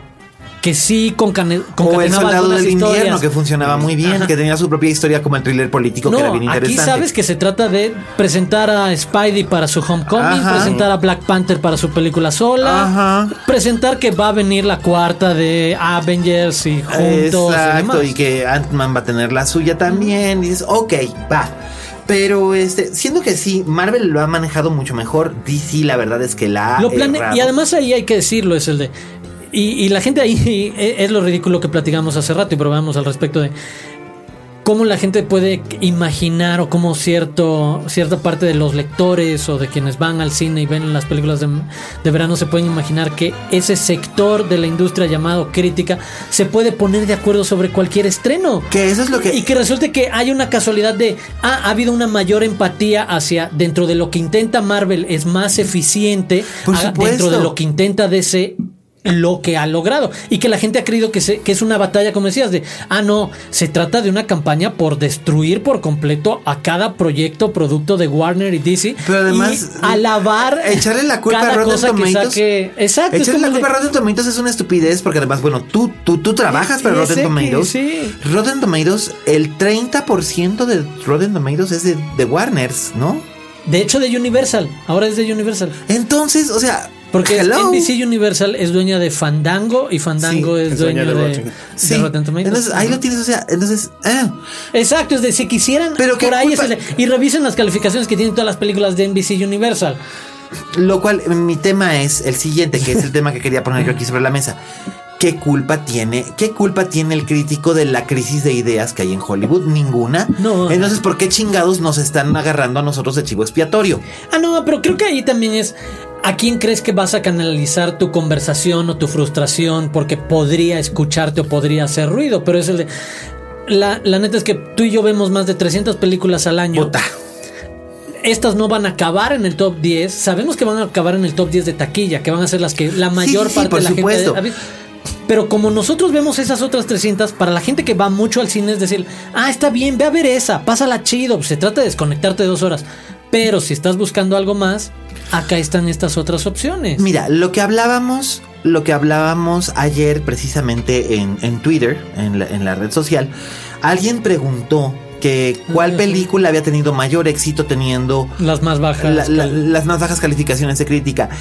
Es que depende también de qué es lo que definas por éxito. Claro. Este, pues así hay muchísimas y en los últimos tres o cuatro años se ha dado más ese fenómeno de que las películas son verdaderos bodrios y sin embargo llevan millones y millones y millones a la Y, taquilla. y- y me preocupa porque de repente canalizan esa parte de frustración hacia la prensa especializada, como Sí. si ellos tuvieran responsabilidad. ¿Por qué no la canalizas a los responsables de ese producto? Que al final es el, seamos sinceros, estos productos no están pensados para ser buenos en el sentido de calidad y No. todo el mundo lo reconoce. Están pensados en ser buenos en cuestión de cuántos boletos voy a vender. Punto. Completamente. Es Nada un más. show. Exacto. Y en eso es donde se mide su éxito, eficiencia de, ah, sabes que tú eras una película que tenía que jalar entre 800 y mil millones de dólares. Si entras o no en ese rango es donde se medirá tu éxito, pero luego podemos hablar de otras. Es lo que le pasó, es lo que le pasó a Ghostbusters, de la que hablaremos más ampliamente la semana que viene, que, que, que toca su estreno.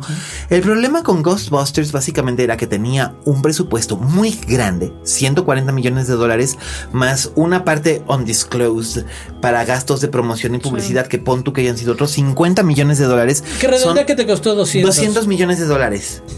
Significa que tienes que hacer más de 400. 200 millones. Para y que no sea lo logra. negocio, Y exacto. no lo logra y además no se va a exhibir en China, que es el mercado foráneo más grande Ah, sí, y por que mucho hay. ya. Y no tiene absolutamente nada que ver con que si la película está protagonizada No, por de hecho, mujeres que lo o no. platicando, ¿por qué todos estos personajes eh, de diferentes procedencias étnicas? Es súper importante por eso. Claro. Porque quieres que haya un homie para que los latinos vean que hay un latino en la Sí. película. Aunque bueno, es el que peor, es el, es el al que peor Sí. le va, aunque es el que tiene la única, es el único que tiene brújula moral. Exacto, que tiene una línea que explica realmente, su- su realmente tiene una parte, tiene una parte que es realmente el personaje que me pareció más complejamente Ah, escrito. no, es una algo, pena que se es el único desperdicie. que realmente se pelea con el tener estas habilidades y no quiere usarlas. No, y además, y además lo que no, lo que hizo, o sea, Sí. lo que hizo es terrible. Pero y él sí es, vive con eso. ¿Por qué no ponemos a un asiático y una chava y un latino y una mujer de color y un- Claro, entonces ahí lo, ahí lo para tienes. que vendan boletos en todas partes? O sea, ¿por qué Sí. creen que Tarantino metió a fulano de talento a Bichir junto con Oldman junto con fulano? Jennifer Jason Lee, etcétera, etcétera. Sí, lo, lo entiendo perfectamente. Finalmente son franquicias. Son franquicias, ya no importa si son de superhéroes, El negocio es como es como si pensar son de repente- animadas. Y nos pasa a todos, nos frustramos, pero el negocio de Cinépolis y Cinemex no es vender cine, no es acercarnos a lo No, mejor. es vender boletos. palomitas y Y boletos. vender boletos. Exacto. Y está bien, entonces no hay que hacer un juicio de valor de, ah, obvio que ellos van a estar interesados en tener más copias de la era del hielo, Claro. porque se llena más Que de Valley of Love. que de Anomaliza. Por ejemplo. Obviamente. Aunque Anomaliza sea una obra maestra. Sí. Pero ahí, ahí está la cosa. Y el, y el problema básicamente es que finalmente el crítico, y me he cansado de decirlo, no es la mami del espectador. Y yo no te voy a decir no vayas porque la gente le está diciendo, no me digas que no vayas, yo voy a ver la película si quiero. Vas, sea, Ve, ve, pero después no vengas aquí a echarme a mí la culpa de que la película es una mierda. Porque yo no fui en la noche con unas tijeras a cortar la película y a volverla a armar para que fuera mala.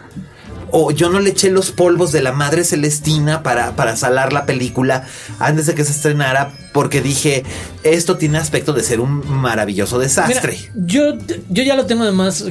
En una película nos regalaron el mejor remate respecto a qué hace la crítica de cine y es al final de Ratatouille el- el- la explicación de Antoneigo al respecto de sí y es muy fácil y es verdad que es muy sencillo burlarnos hoy en día de Suicide Squad por ejemplo decir lo mal que está hecha y lo torpe que es y como un extraordinario soundtrack se nota que solamente es la capacidad de un estudio como Warner de poder comprar las rolas que les Porque la gana. básicamente todas las rolas que usó pertenecen al establo de. Warner Chapel. Pero que son todas esas canciones icónicas de época y de rock que además en cuanto las escuchas levantan la escena, aunque muchas no tengan el trasfondo para conectar con lo que está pasando. Por Como decías, algunas sí, la letra es un guiño, pero es nada más ese pretexto. Es ese pretexto y dices, ok, lo estoy Bueno, entendiendo, pero, pero, pero yo lo estoy entendiendo, pero no lo va a entender Juan Pérez. Sí, y es platicar eso y pasar a la otra parte. Sí, es fácil y es divertido y la gente se va a reír de que yo puse un GIF en el que hablaba de Enchantress y de cómo al final, cuando está siendo poseída y demás, se parecía a cómo bailaba Elaine Benes en Seinfeld. Ahí está. Es el de eso, es muy fácil que sabes hacer como el chiste y reírnos de, güey, qué torpe que el super villano que al que se enfrentan los más malos de los villanos de DC resulta que es una chava que baila como Elaine Benes y que te da más Exacto. risa que pero Con creo que que, además- nuestra chamba importante es cuando olvidamos esto y descubrimos una joyita que vimos y nos puso a platicar durante dos días o que pasada una semana uno le sigue dando vueltas como Anomaliza, como The Witch, Ok, como muchas The Invitation. Ajá, como The Invitation. Que, órale, ¿qué vi? ¿Qué entendí? Oye, La y quiero creo que volver lo a más ver. rico es eso. es ninguno de nosotros eh, creemos o partimos de mi interpretación es la única interpretación o es la Ah, no. interpretación con mayúsculas. es No, no, una de varias y quieres escuchar a la de otros para que te complemente de, ah, mira, sí es cierto, Luis, yo no había visto eso de esa película. Ahora que me lo dices, complementa esta parte y me hace verla desde otra desde otra perspectiva y entonces lo convierte como en algo mucho más rico, orgánico, la experiencia de ver una película. Ahí es donde uno se mete a la conversación de, oye, si te clavas desde este lado a ver esto de Tarkovsky, habla de nosotros. Mira, Bueno, es que también, también un, crítico se vuelve, digo, para mí, la- mi relación con críticos es- son como, como amis- amistades de cierta forma, como ¿no? Son, cómplices. Pues cómplices, son son también voces que digo, a ver, y, y yo veo bastante cine, pero no, no, no me permito, no tengo la oportunidad de ver tanto cine como alguien que puede dedicarse, porque de eso trabaja la pero la gente piensa que es muy fácil dedicarse a esto y No, que no, nos no, pagan por comer palomitas y ver películas y que nos las dan gratis. Pero si hay ves una una película cuestión- gratis, pero trae un precio. No, y hay una Tiene un cuestión también como de con- confianza. O sea, para mí se vuelven las voces de los críticos que aprecio. Algunos que, que son mis amigos, otros que, que no conozco. Son voces que al final se vuelve un, un, ok, confío en el criterio de esta persona para ahorrarme tiempo o guiarme. Es así de sencillo. Sí. Y creo que el atribuirle más a eso es la opinión de una persona. Sí. Tú decides si va o no va, concuerda con lo tuyo, para decidir le hago caso o no le hago caso. Porque nosotros seguimos siendo lectores y nos pasa lo mismo. Tenemos Claro. de 40 o 20 críticos que ahorita podríamos decir que, leí- que leemos en otros idiomas. Algunos con los que, como dices, uno se encuentra como normalmente con ciertas empatías de, ah, mira, fui a ver esa película que me recomendó y me sentí igual que como él había descrito. Todos tenemos nuestro crítico, a crear nuestro crítico esas- o crítica de confianza, Ajá, por de, supuesto. ah, pues claro, sí le atina, tenemos como este mismo parámetro de valores. Mira, yo por ejemplo no siempre, yo no siempre coincidía con el gordito Ibert, pero cuando, Sí, pero cuando coincidía con él realmente coincidíamos y cuando no, cuando yo no coincidía con él, eso me ayudaba a mí a encontrar cosas que yo no había visto. Claro. Sí, Sí. yo también me ha pasado y, lo y mismo. como con él. crítico es bien, es bien. O sea, No, de hecho, yo disfruto más cuando no estoy de acuerdo con alguien que cuando el de vimos la misma película.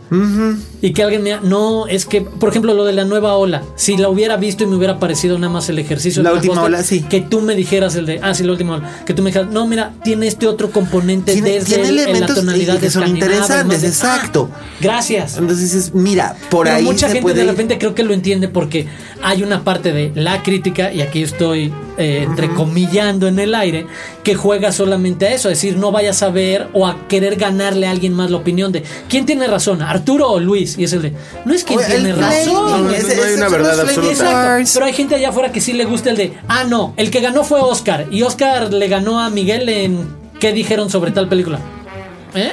Yo tengo, O sea- yo tengo mi opinión y mi opinión es libre. Na- mi, mi opinión no es evangelio.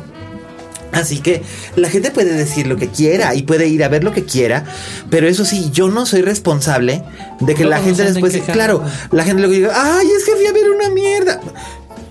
Yo dije, Ahí está "Ay, The pero es que-". Invitation en Netflix ya. Exacto, vayan a ver, yo lo he dicho, vean The Invitation o vayan a ver, recomendé que fueran a ver Valley of Love que duró dos semanas, es una pena y antes sí que duró dos semanas, este, pero vamos, tratamos Dices, de, tratamos vayan a la cineteca, está el foro. Y nadie te ignora. Nadie. Pues dices, no, entrevisté a Derbez porque hizo el doblaje de 800 clics. y tú, ok. Sí. Y dices, ok, entonces sí es un trabajo, es un trabajo difícil, es un trabajo duro, es un trabajo a veces amargo, Sí. porque la gente piensa que, el- que los críticos de cine nos la pasamos poca madre, y a veces sí nos la pasamos poca madre, Es un trabajo solitario. La Sí. gente no entiende que eso es mucho porque es mucha parte del tiempo estar solo. Porque cuando ves una película estás solo. Claro. No estás platicando con tu compa. Estamos tomando notas. Te concentras en lo como cuando Claro. estás leyendo con atención y demás. Y después te sientas a escribir solo. Y lo platicábamos alguna vez con Fernanda sí. Solórzano. ¿Por qué mucha gente cree que el crítico querría ser director cuando partimos de una premisa de Porque eso es nuestro lo que trabajo siempre- es solo? O Eso sea, es lo que siempre te, te, te- te lo dicen, que más me gusta de "Ay, esa sí, sí, idea A ver si eres tan criticón, a ver, ¿por qué no haces una película como Suicide Squad? A ver. Lo que más me gusta de mi actividad es que la hago solo, o sea, que es el de No, me además, en un cuarto. Yo nunca dirigiría, yo casa. nunca Exacto, dirigiría una película de- porque le tengo demasiado respeto al cine. y ahorita lo hablaremos sí. cuando recomendemos el clásico. Y, y dos es el Como de para eso, Trabajar rodeado de. Si te toca un equipo mínimo de una película súper chiqui, independiente, Son 20 personas. Son 20, 30 personas. Sí. De ahí en adelante, el de neto ponte de acuerdo en algo con 100 personas, pero no, vaya. Gente que ni siquiera vas a conocer. No va a pasar, o sea, en mi vida no es algo que me interese como Entonces dices, no, no, profesional. No, no, no. Y la verdad es que sí es así como que, por un lado me sorprende y me enternece el- el- la Que, que el- nos digan así de, ay, pinches directores frustrados. Ajá, sí, dices, ay, pinches, Sí, pinches críticos de cine, güey. ¿ustedes qué van a saber? Porque a mí, el, el- el- el argumento con el que siempre me la vienen a matar es, ah, sí, pues a mí sí me gustó, fíjate. Ah, pues está bien, güey. Que- good for you. I'm so glad. Look, uh, estoy, estoy girando de placer. No me importa. A lo mejor va a sonar como un poco cruel, pero básicamente la opinión de las personas que, que- que- a las que les gusta o no les gusta lo que recomiendo, Me vale. no me importa. O sea, si son mis amigos y les gusta lo que les recomendé y llegan y me dicen, oye, estuvo poca madre y qué padre, No, me alegro mucho porque es gente que me importa en otros sentidos y me alegro de haberles dado algo que les aportara algo. No, yo creo que- Y cuando llega un extraño y me dice, oye, muchas gracias, vi tal cosa, me siento vindicado porque digo, ah, caray, estoy haciendo bien Sí. mi trabajo. Cuando llega una persona a decirme, tú no sabes nada, soy Squad es una chingonería, tú eres un pendejo. Está bien. ¿Sabes qué? opinión. Me vale madres. No, no, no, se vale y se entiende. Digo, es parte del juego.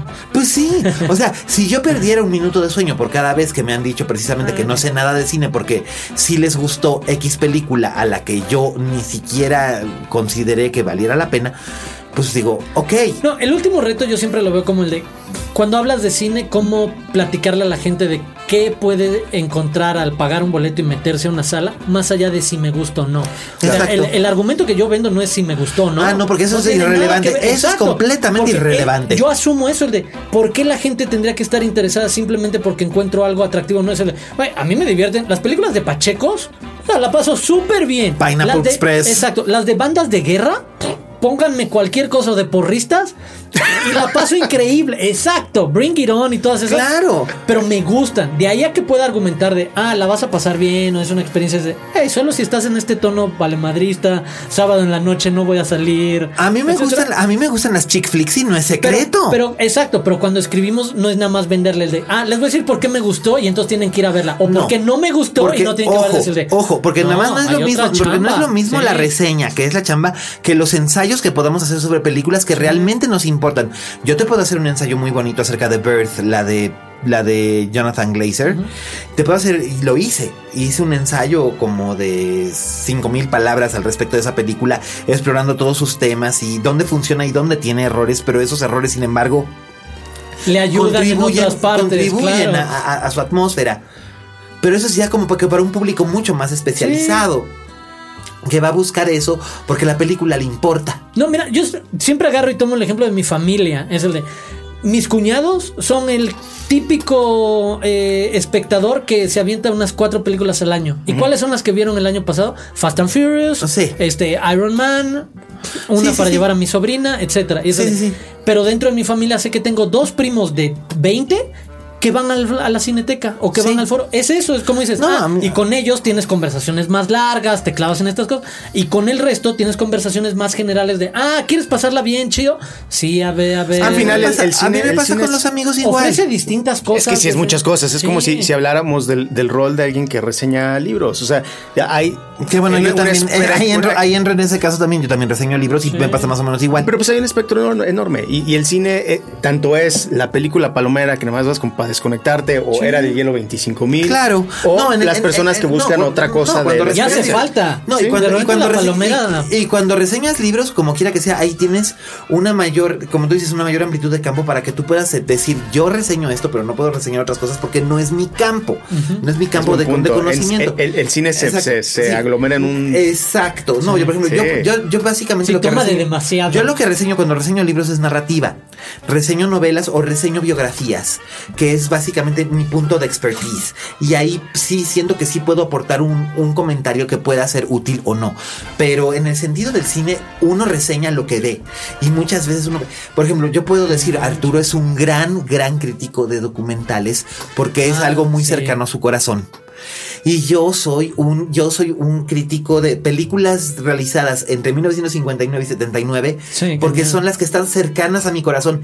Y ahí sí, Sí. me puedo dar el tú por tú con quien sea. Y probablemente no, sea muy bueno reseñando que- otras exacto, cosas. Sabemos eso, que cada quien tiene como su área de, ah, cine asiático, búscate a fulano. Sí, por Ah, supuesto, cine periférico. viejo, Es que al final Sí. es muy amplio. Sí. Por supuesto, y por suerte, sí somos una especie de Illuminati. Fíjate, déjame decirte, la verdad es que yo sí he encontrado. Existe el WhatsApp. He Era encontrado broma. muchísima solidaridad. He encontrado muchísima. Que era una solidaridad. Porque además la encontré cuando yo no vivía aquí.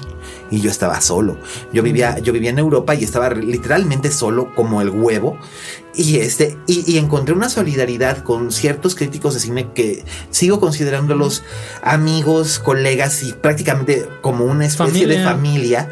con, con- con los que yo sé que si yo necesito información o un comentario sobre cierto documental, puedo irme con Arturo. Si yo necesito comentar otro tipo de cosa, me voy con Fernanda o con Díaz Martínez, que hola Ernesto, te mandamos saludos. Sí.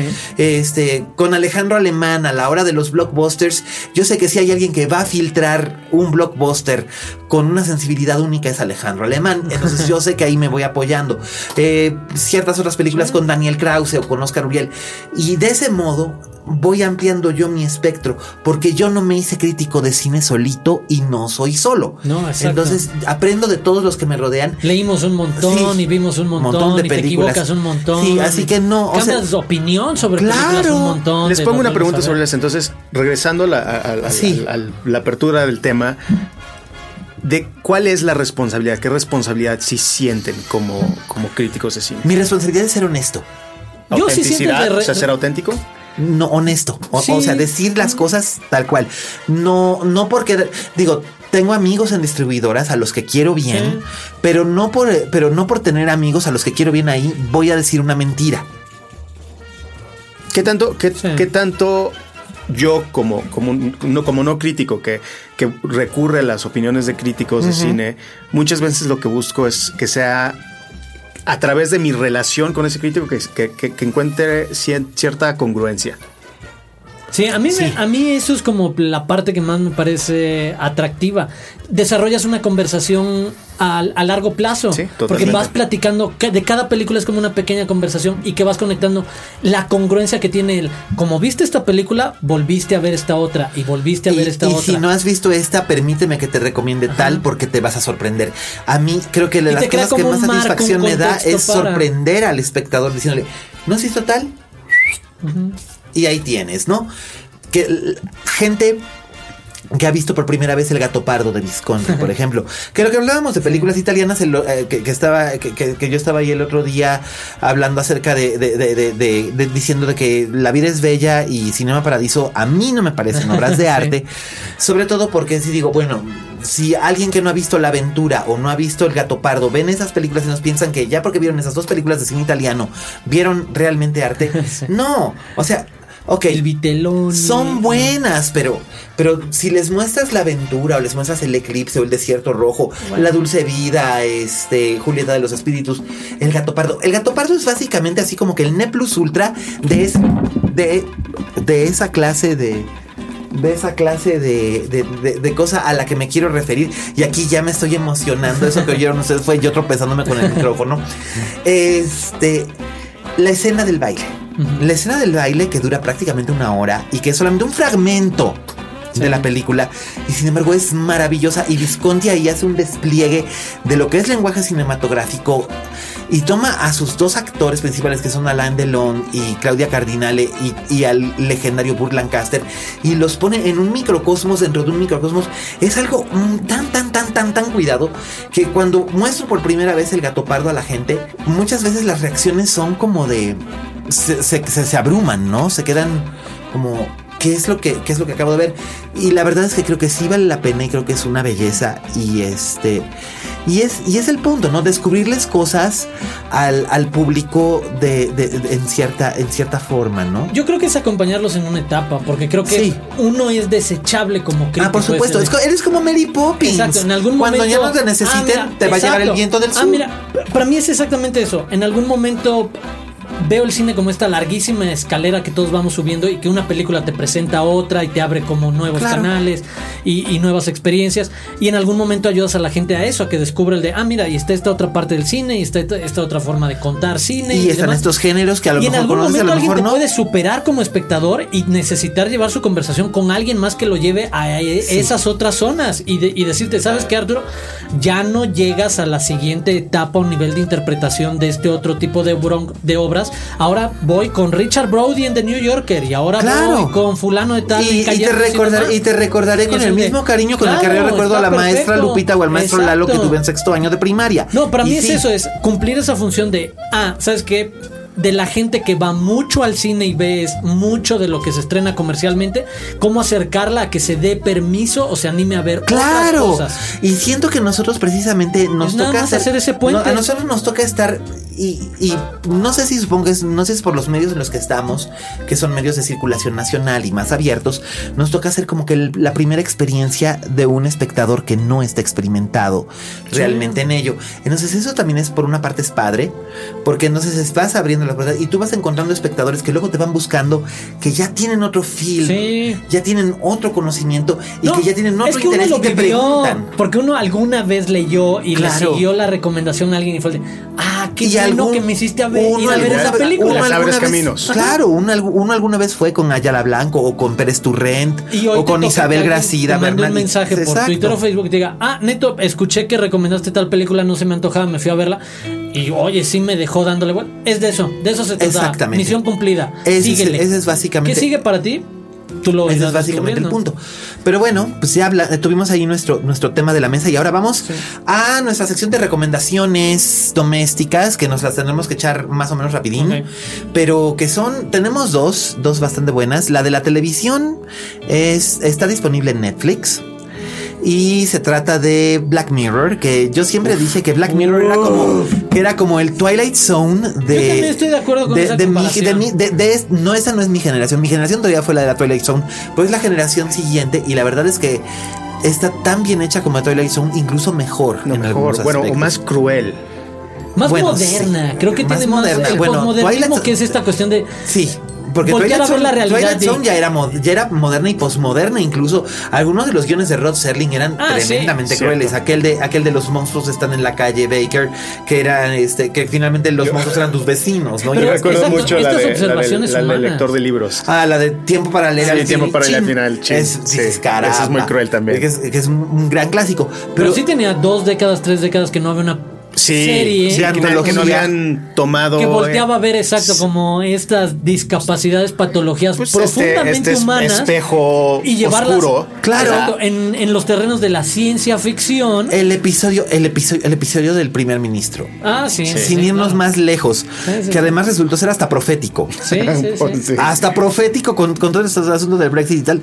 Dices, madre mía. ¿De qué haríamos en estas situaciones mía. extremas presionados entre el morbo y, y lo que decíamos, la cuestión moral, ética de está bien que hagamos esto, por salvar a alguien estaríamos dispuestos a ver a un primer ministro violar un cerdo en tiempo real en internet? ¿Nos ganaría el morbo o nos ganaría que deberíamos no hacerlo para no matar a alguien? Pero que además, y es lo que eh, ahorita nos reímos todos, eh, ustedes no lo ven, pero es el, sabemos que en el mundo real que hay hoy en día, habría millones de personas conectadas a ese streaming. Ay, pero por Y que es muy probable por eso- que nosotros nos estuviéramos peleando con la idea de lo quiero vemos o no no. No, no te tienes. A ver, eh, si, si bien se vuelve un poco como la exageración en, en- en- en- en- en farsa.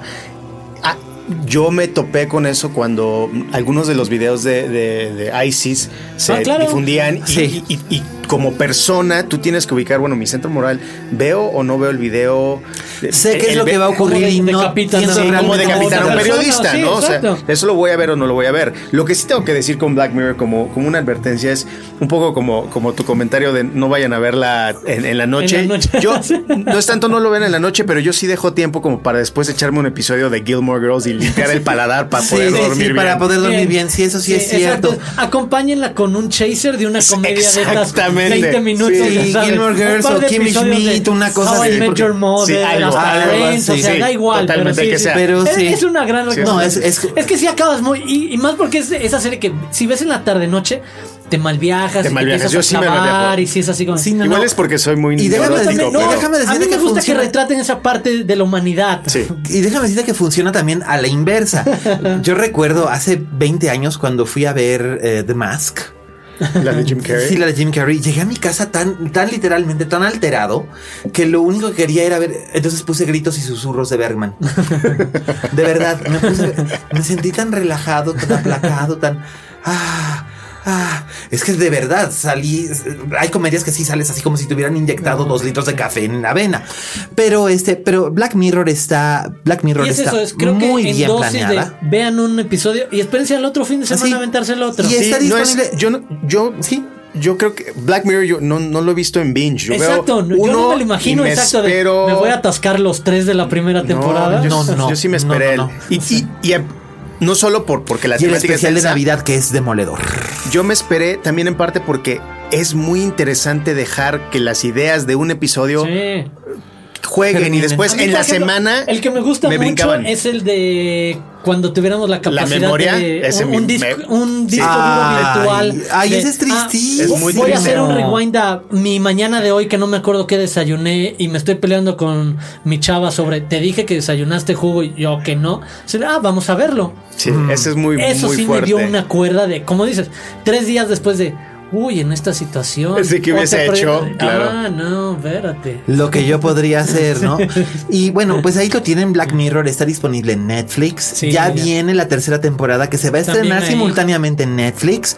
Este vale mucho, muchísimo. Dos temporadas muchísimo muy buenas y el especial de, de Navidad, el especial de Navidad Sí. con Rafe Spall y John Hamm, que es demoledor. Ese sí es más largo, dura hora y media y la verdad vale mucho, mucho la pena. Eh, realmente sumamente recomendable esta serie británica.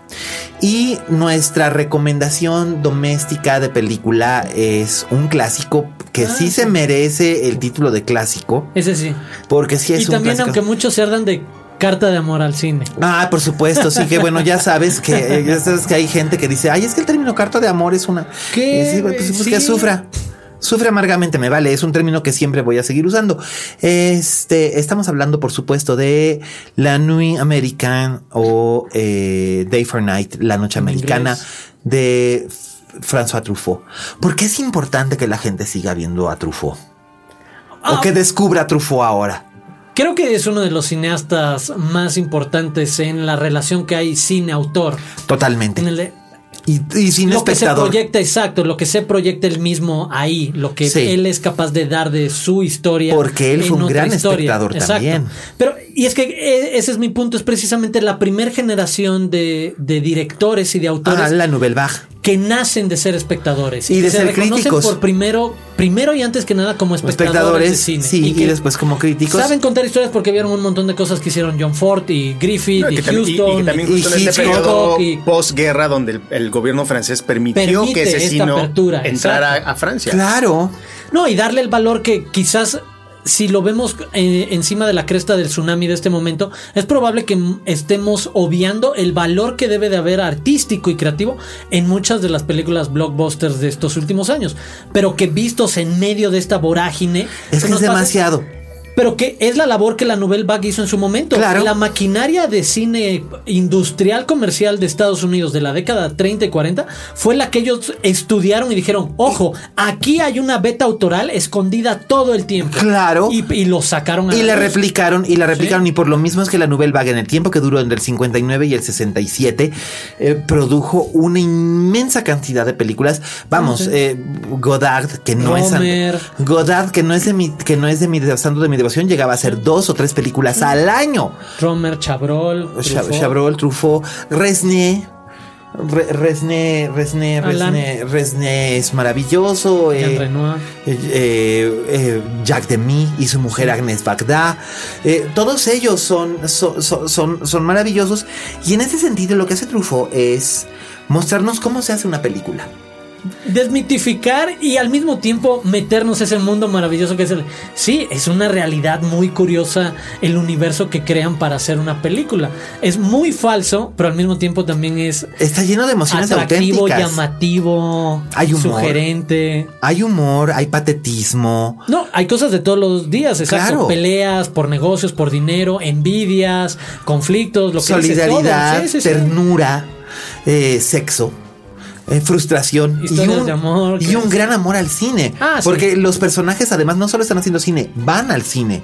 Es- Hablan de cine Hablan todo el de tiempo. cine todo el tiempo, comen cine. Es más, hasta el personaje tan chistoso de la esposa del, de la esposa del regidor, que es la que se pone a criticarlos y, a, y- y- y a gesticular, también está hablando No, de pero te, cine. me- te mete en otro tono de cómo voltear a ver las historias que ves en una pantalla desde la primera secuencia. Cuando el típico eh, toma de ambientación que ves desde el- eh, la esquina de un edificio, una plaza, y te vas acercando a un personaje y vas viendo cómo se mueve Claro. alrededor. Y cuando ves que la escena para A mí creo y la vuelven a repetir, es como de, Me hizo- ah, sí, es cierto, así se hace pensar- tantas Claro. veces, tantas películas que damos por X y Pues- que es todo ese circo. Me, me hace pensar en. Yo, yo estudié cine en NYU y, mi, y uno de los libros, primeros libros que lees es Making Movies de, de Sidney Lumet. Ajá. ¿no? O sea, es como la Biblia.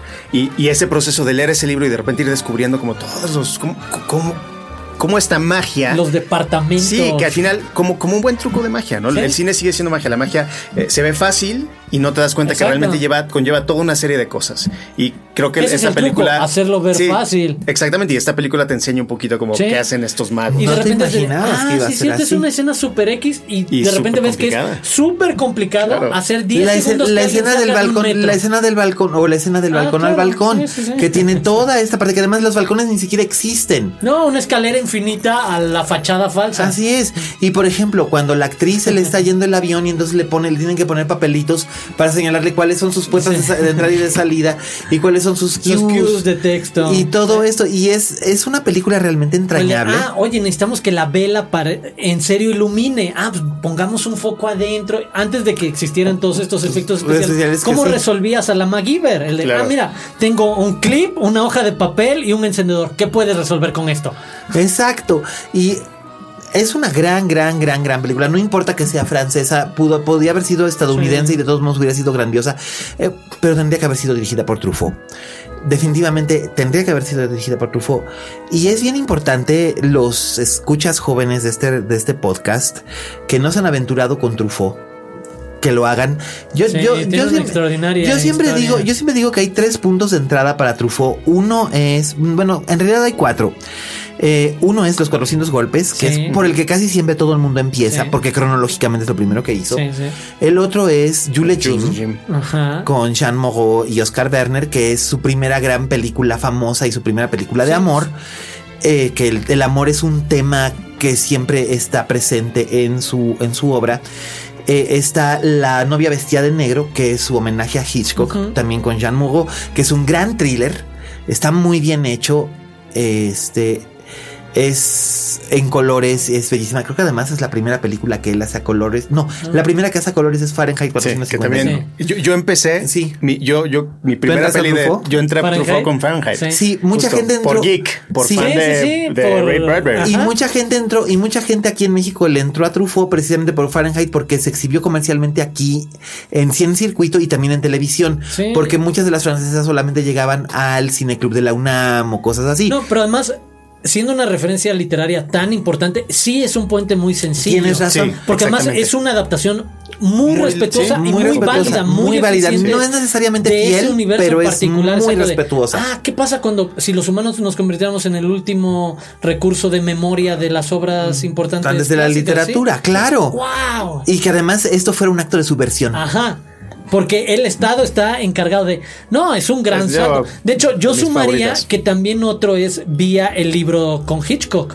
Porque Ah, por muchos pueden supuesto. toparlo a través de Hitchcock y cualquier Hitchcock película. Truffaut, que es un gran libro y exacto, un estupendo documental, Truffaut pero el libro sigue siendo infinitamente es superior. la conversación de es la madre de todas las conversaciones sobre cine. O sea, literalmente es búsquenlos en internet porque están las 12 horas de los famosos Hitchcock Truffaut tapes. Sí, así es. Son 12 horas de conversación entre Toman ellos mucho dos. tiempo, pero de Vale verdad que vale muchísimo. Es que ahí este, cuando ellos dos se toman el, el tiempo de que cada película la desmenuzan en 20 minutos, media hora, si es de, ah, no, pues sí. Qué o gozada. sea, no, y además a mí me da risa, por ejemplo, cuando hablan incluso de otros cineastas. Cuando Hitchcock, cuando Hitchcock dice, Resné me invitó a ver su película más reciente, que era Muriel El tiempo de volver, y le dice, y le dijo a Truffaut, oh, ¿y qué le ha parecido?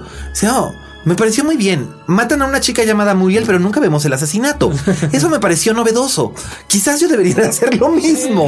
Este, o sea, eh, es, es interesante ver, descubrir tantas cosas que, que Truffaut nos da. Y es una pena que Truffaut haya muerto tan joven sí. Sí, eso. tan tan joven. Hay otra película de Truffaut la por la que se puede entrar también, que es este, que es eh, eh, Push d'Argent. No, Agent de Push, eh, la de los niños, que en inglés se llama Small Change.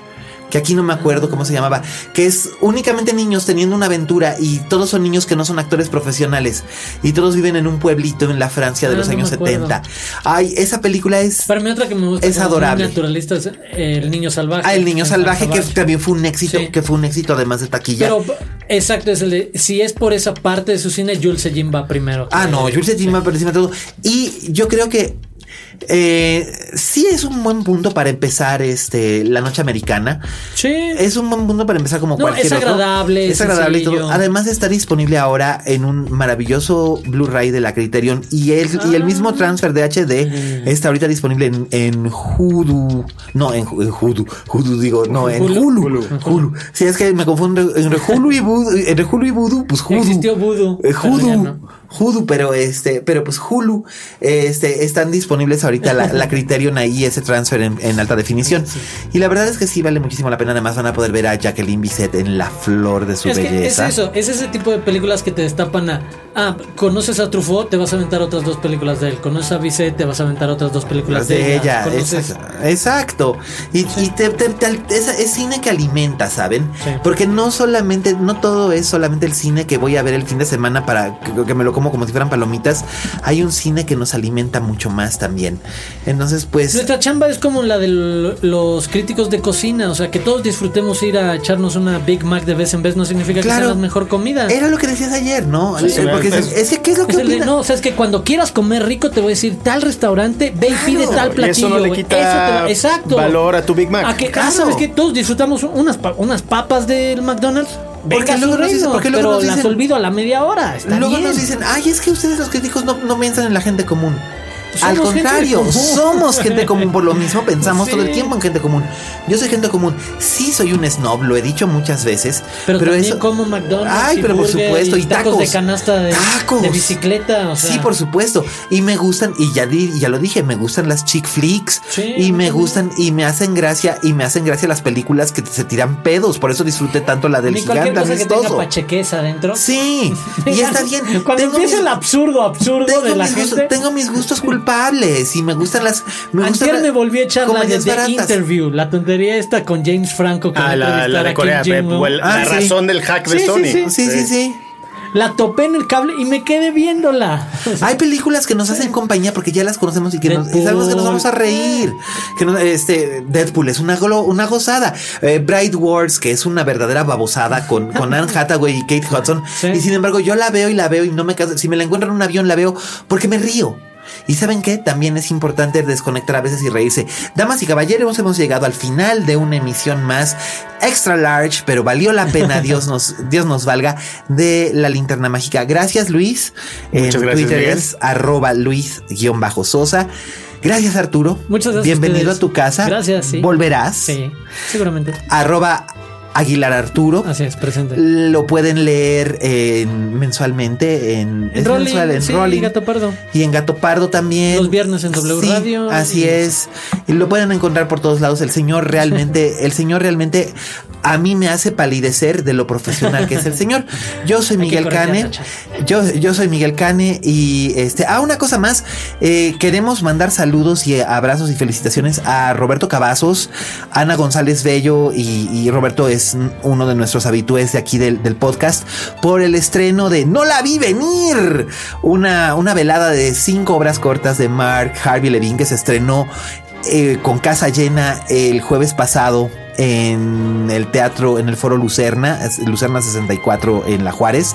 Y este jueves otra vez hay funciones, son cinco obras buenísimas, hay música, hay risas, hay romance, hay galletas de la fortuna y ukuleles.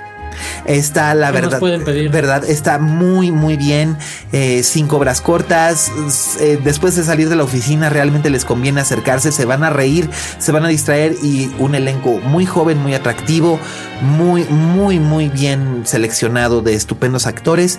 La dirección es de Roberto Cavazos y Héctor Bersunza o Héctor Bersunza y Roberto Cavazos que hacen una mancuerna excelente y pues eh, ya tienen ahí una recomendación teatral para esta semana también, cortesía de la linterna mágica. Nuestro hashtag linterna mágica, sus comentarios los esperamos en Twitter.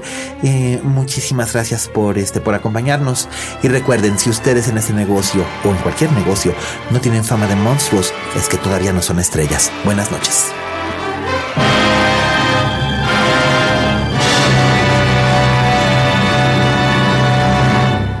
Dixo presentó Linterna Mágica con Miguel Cane.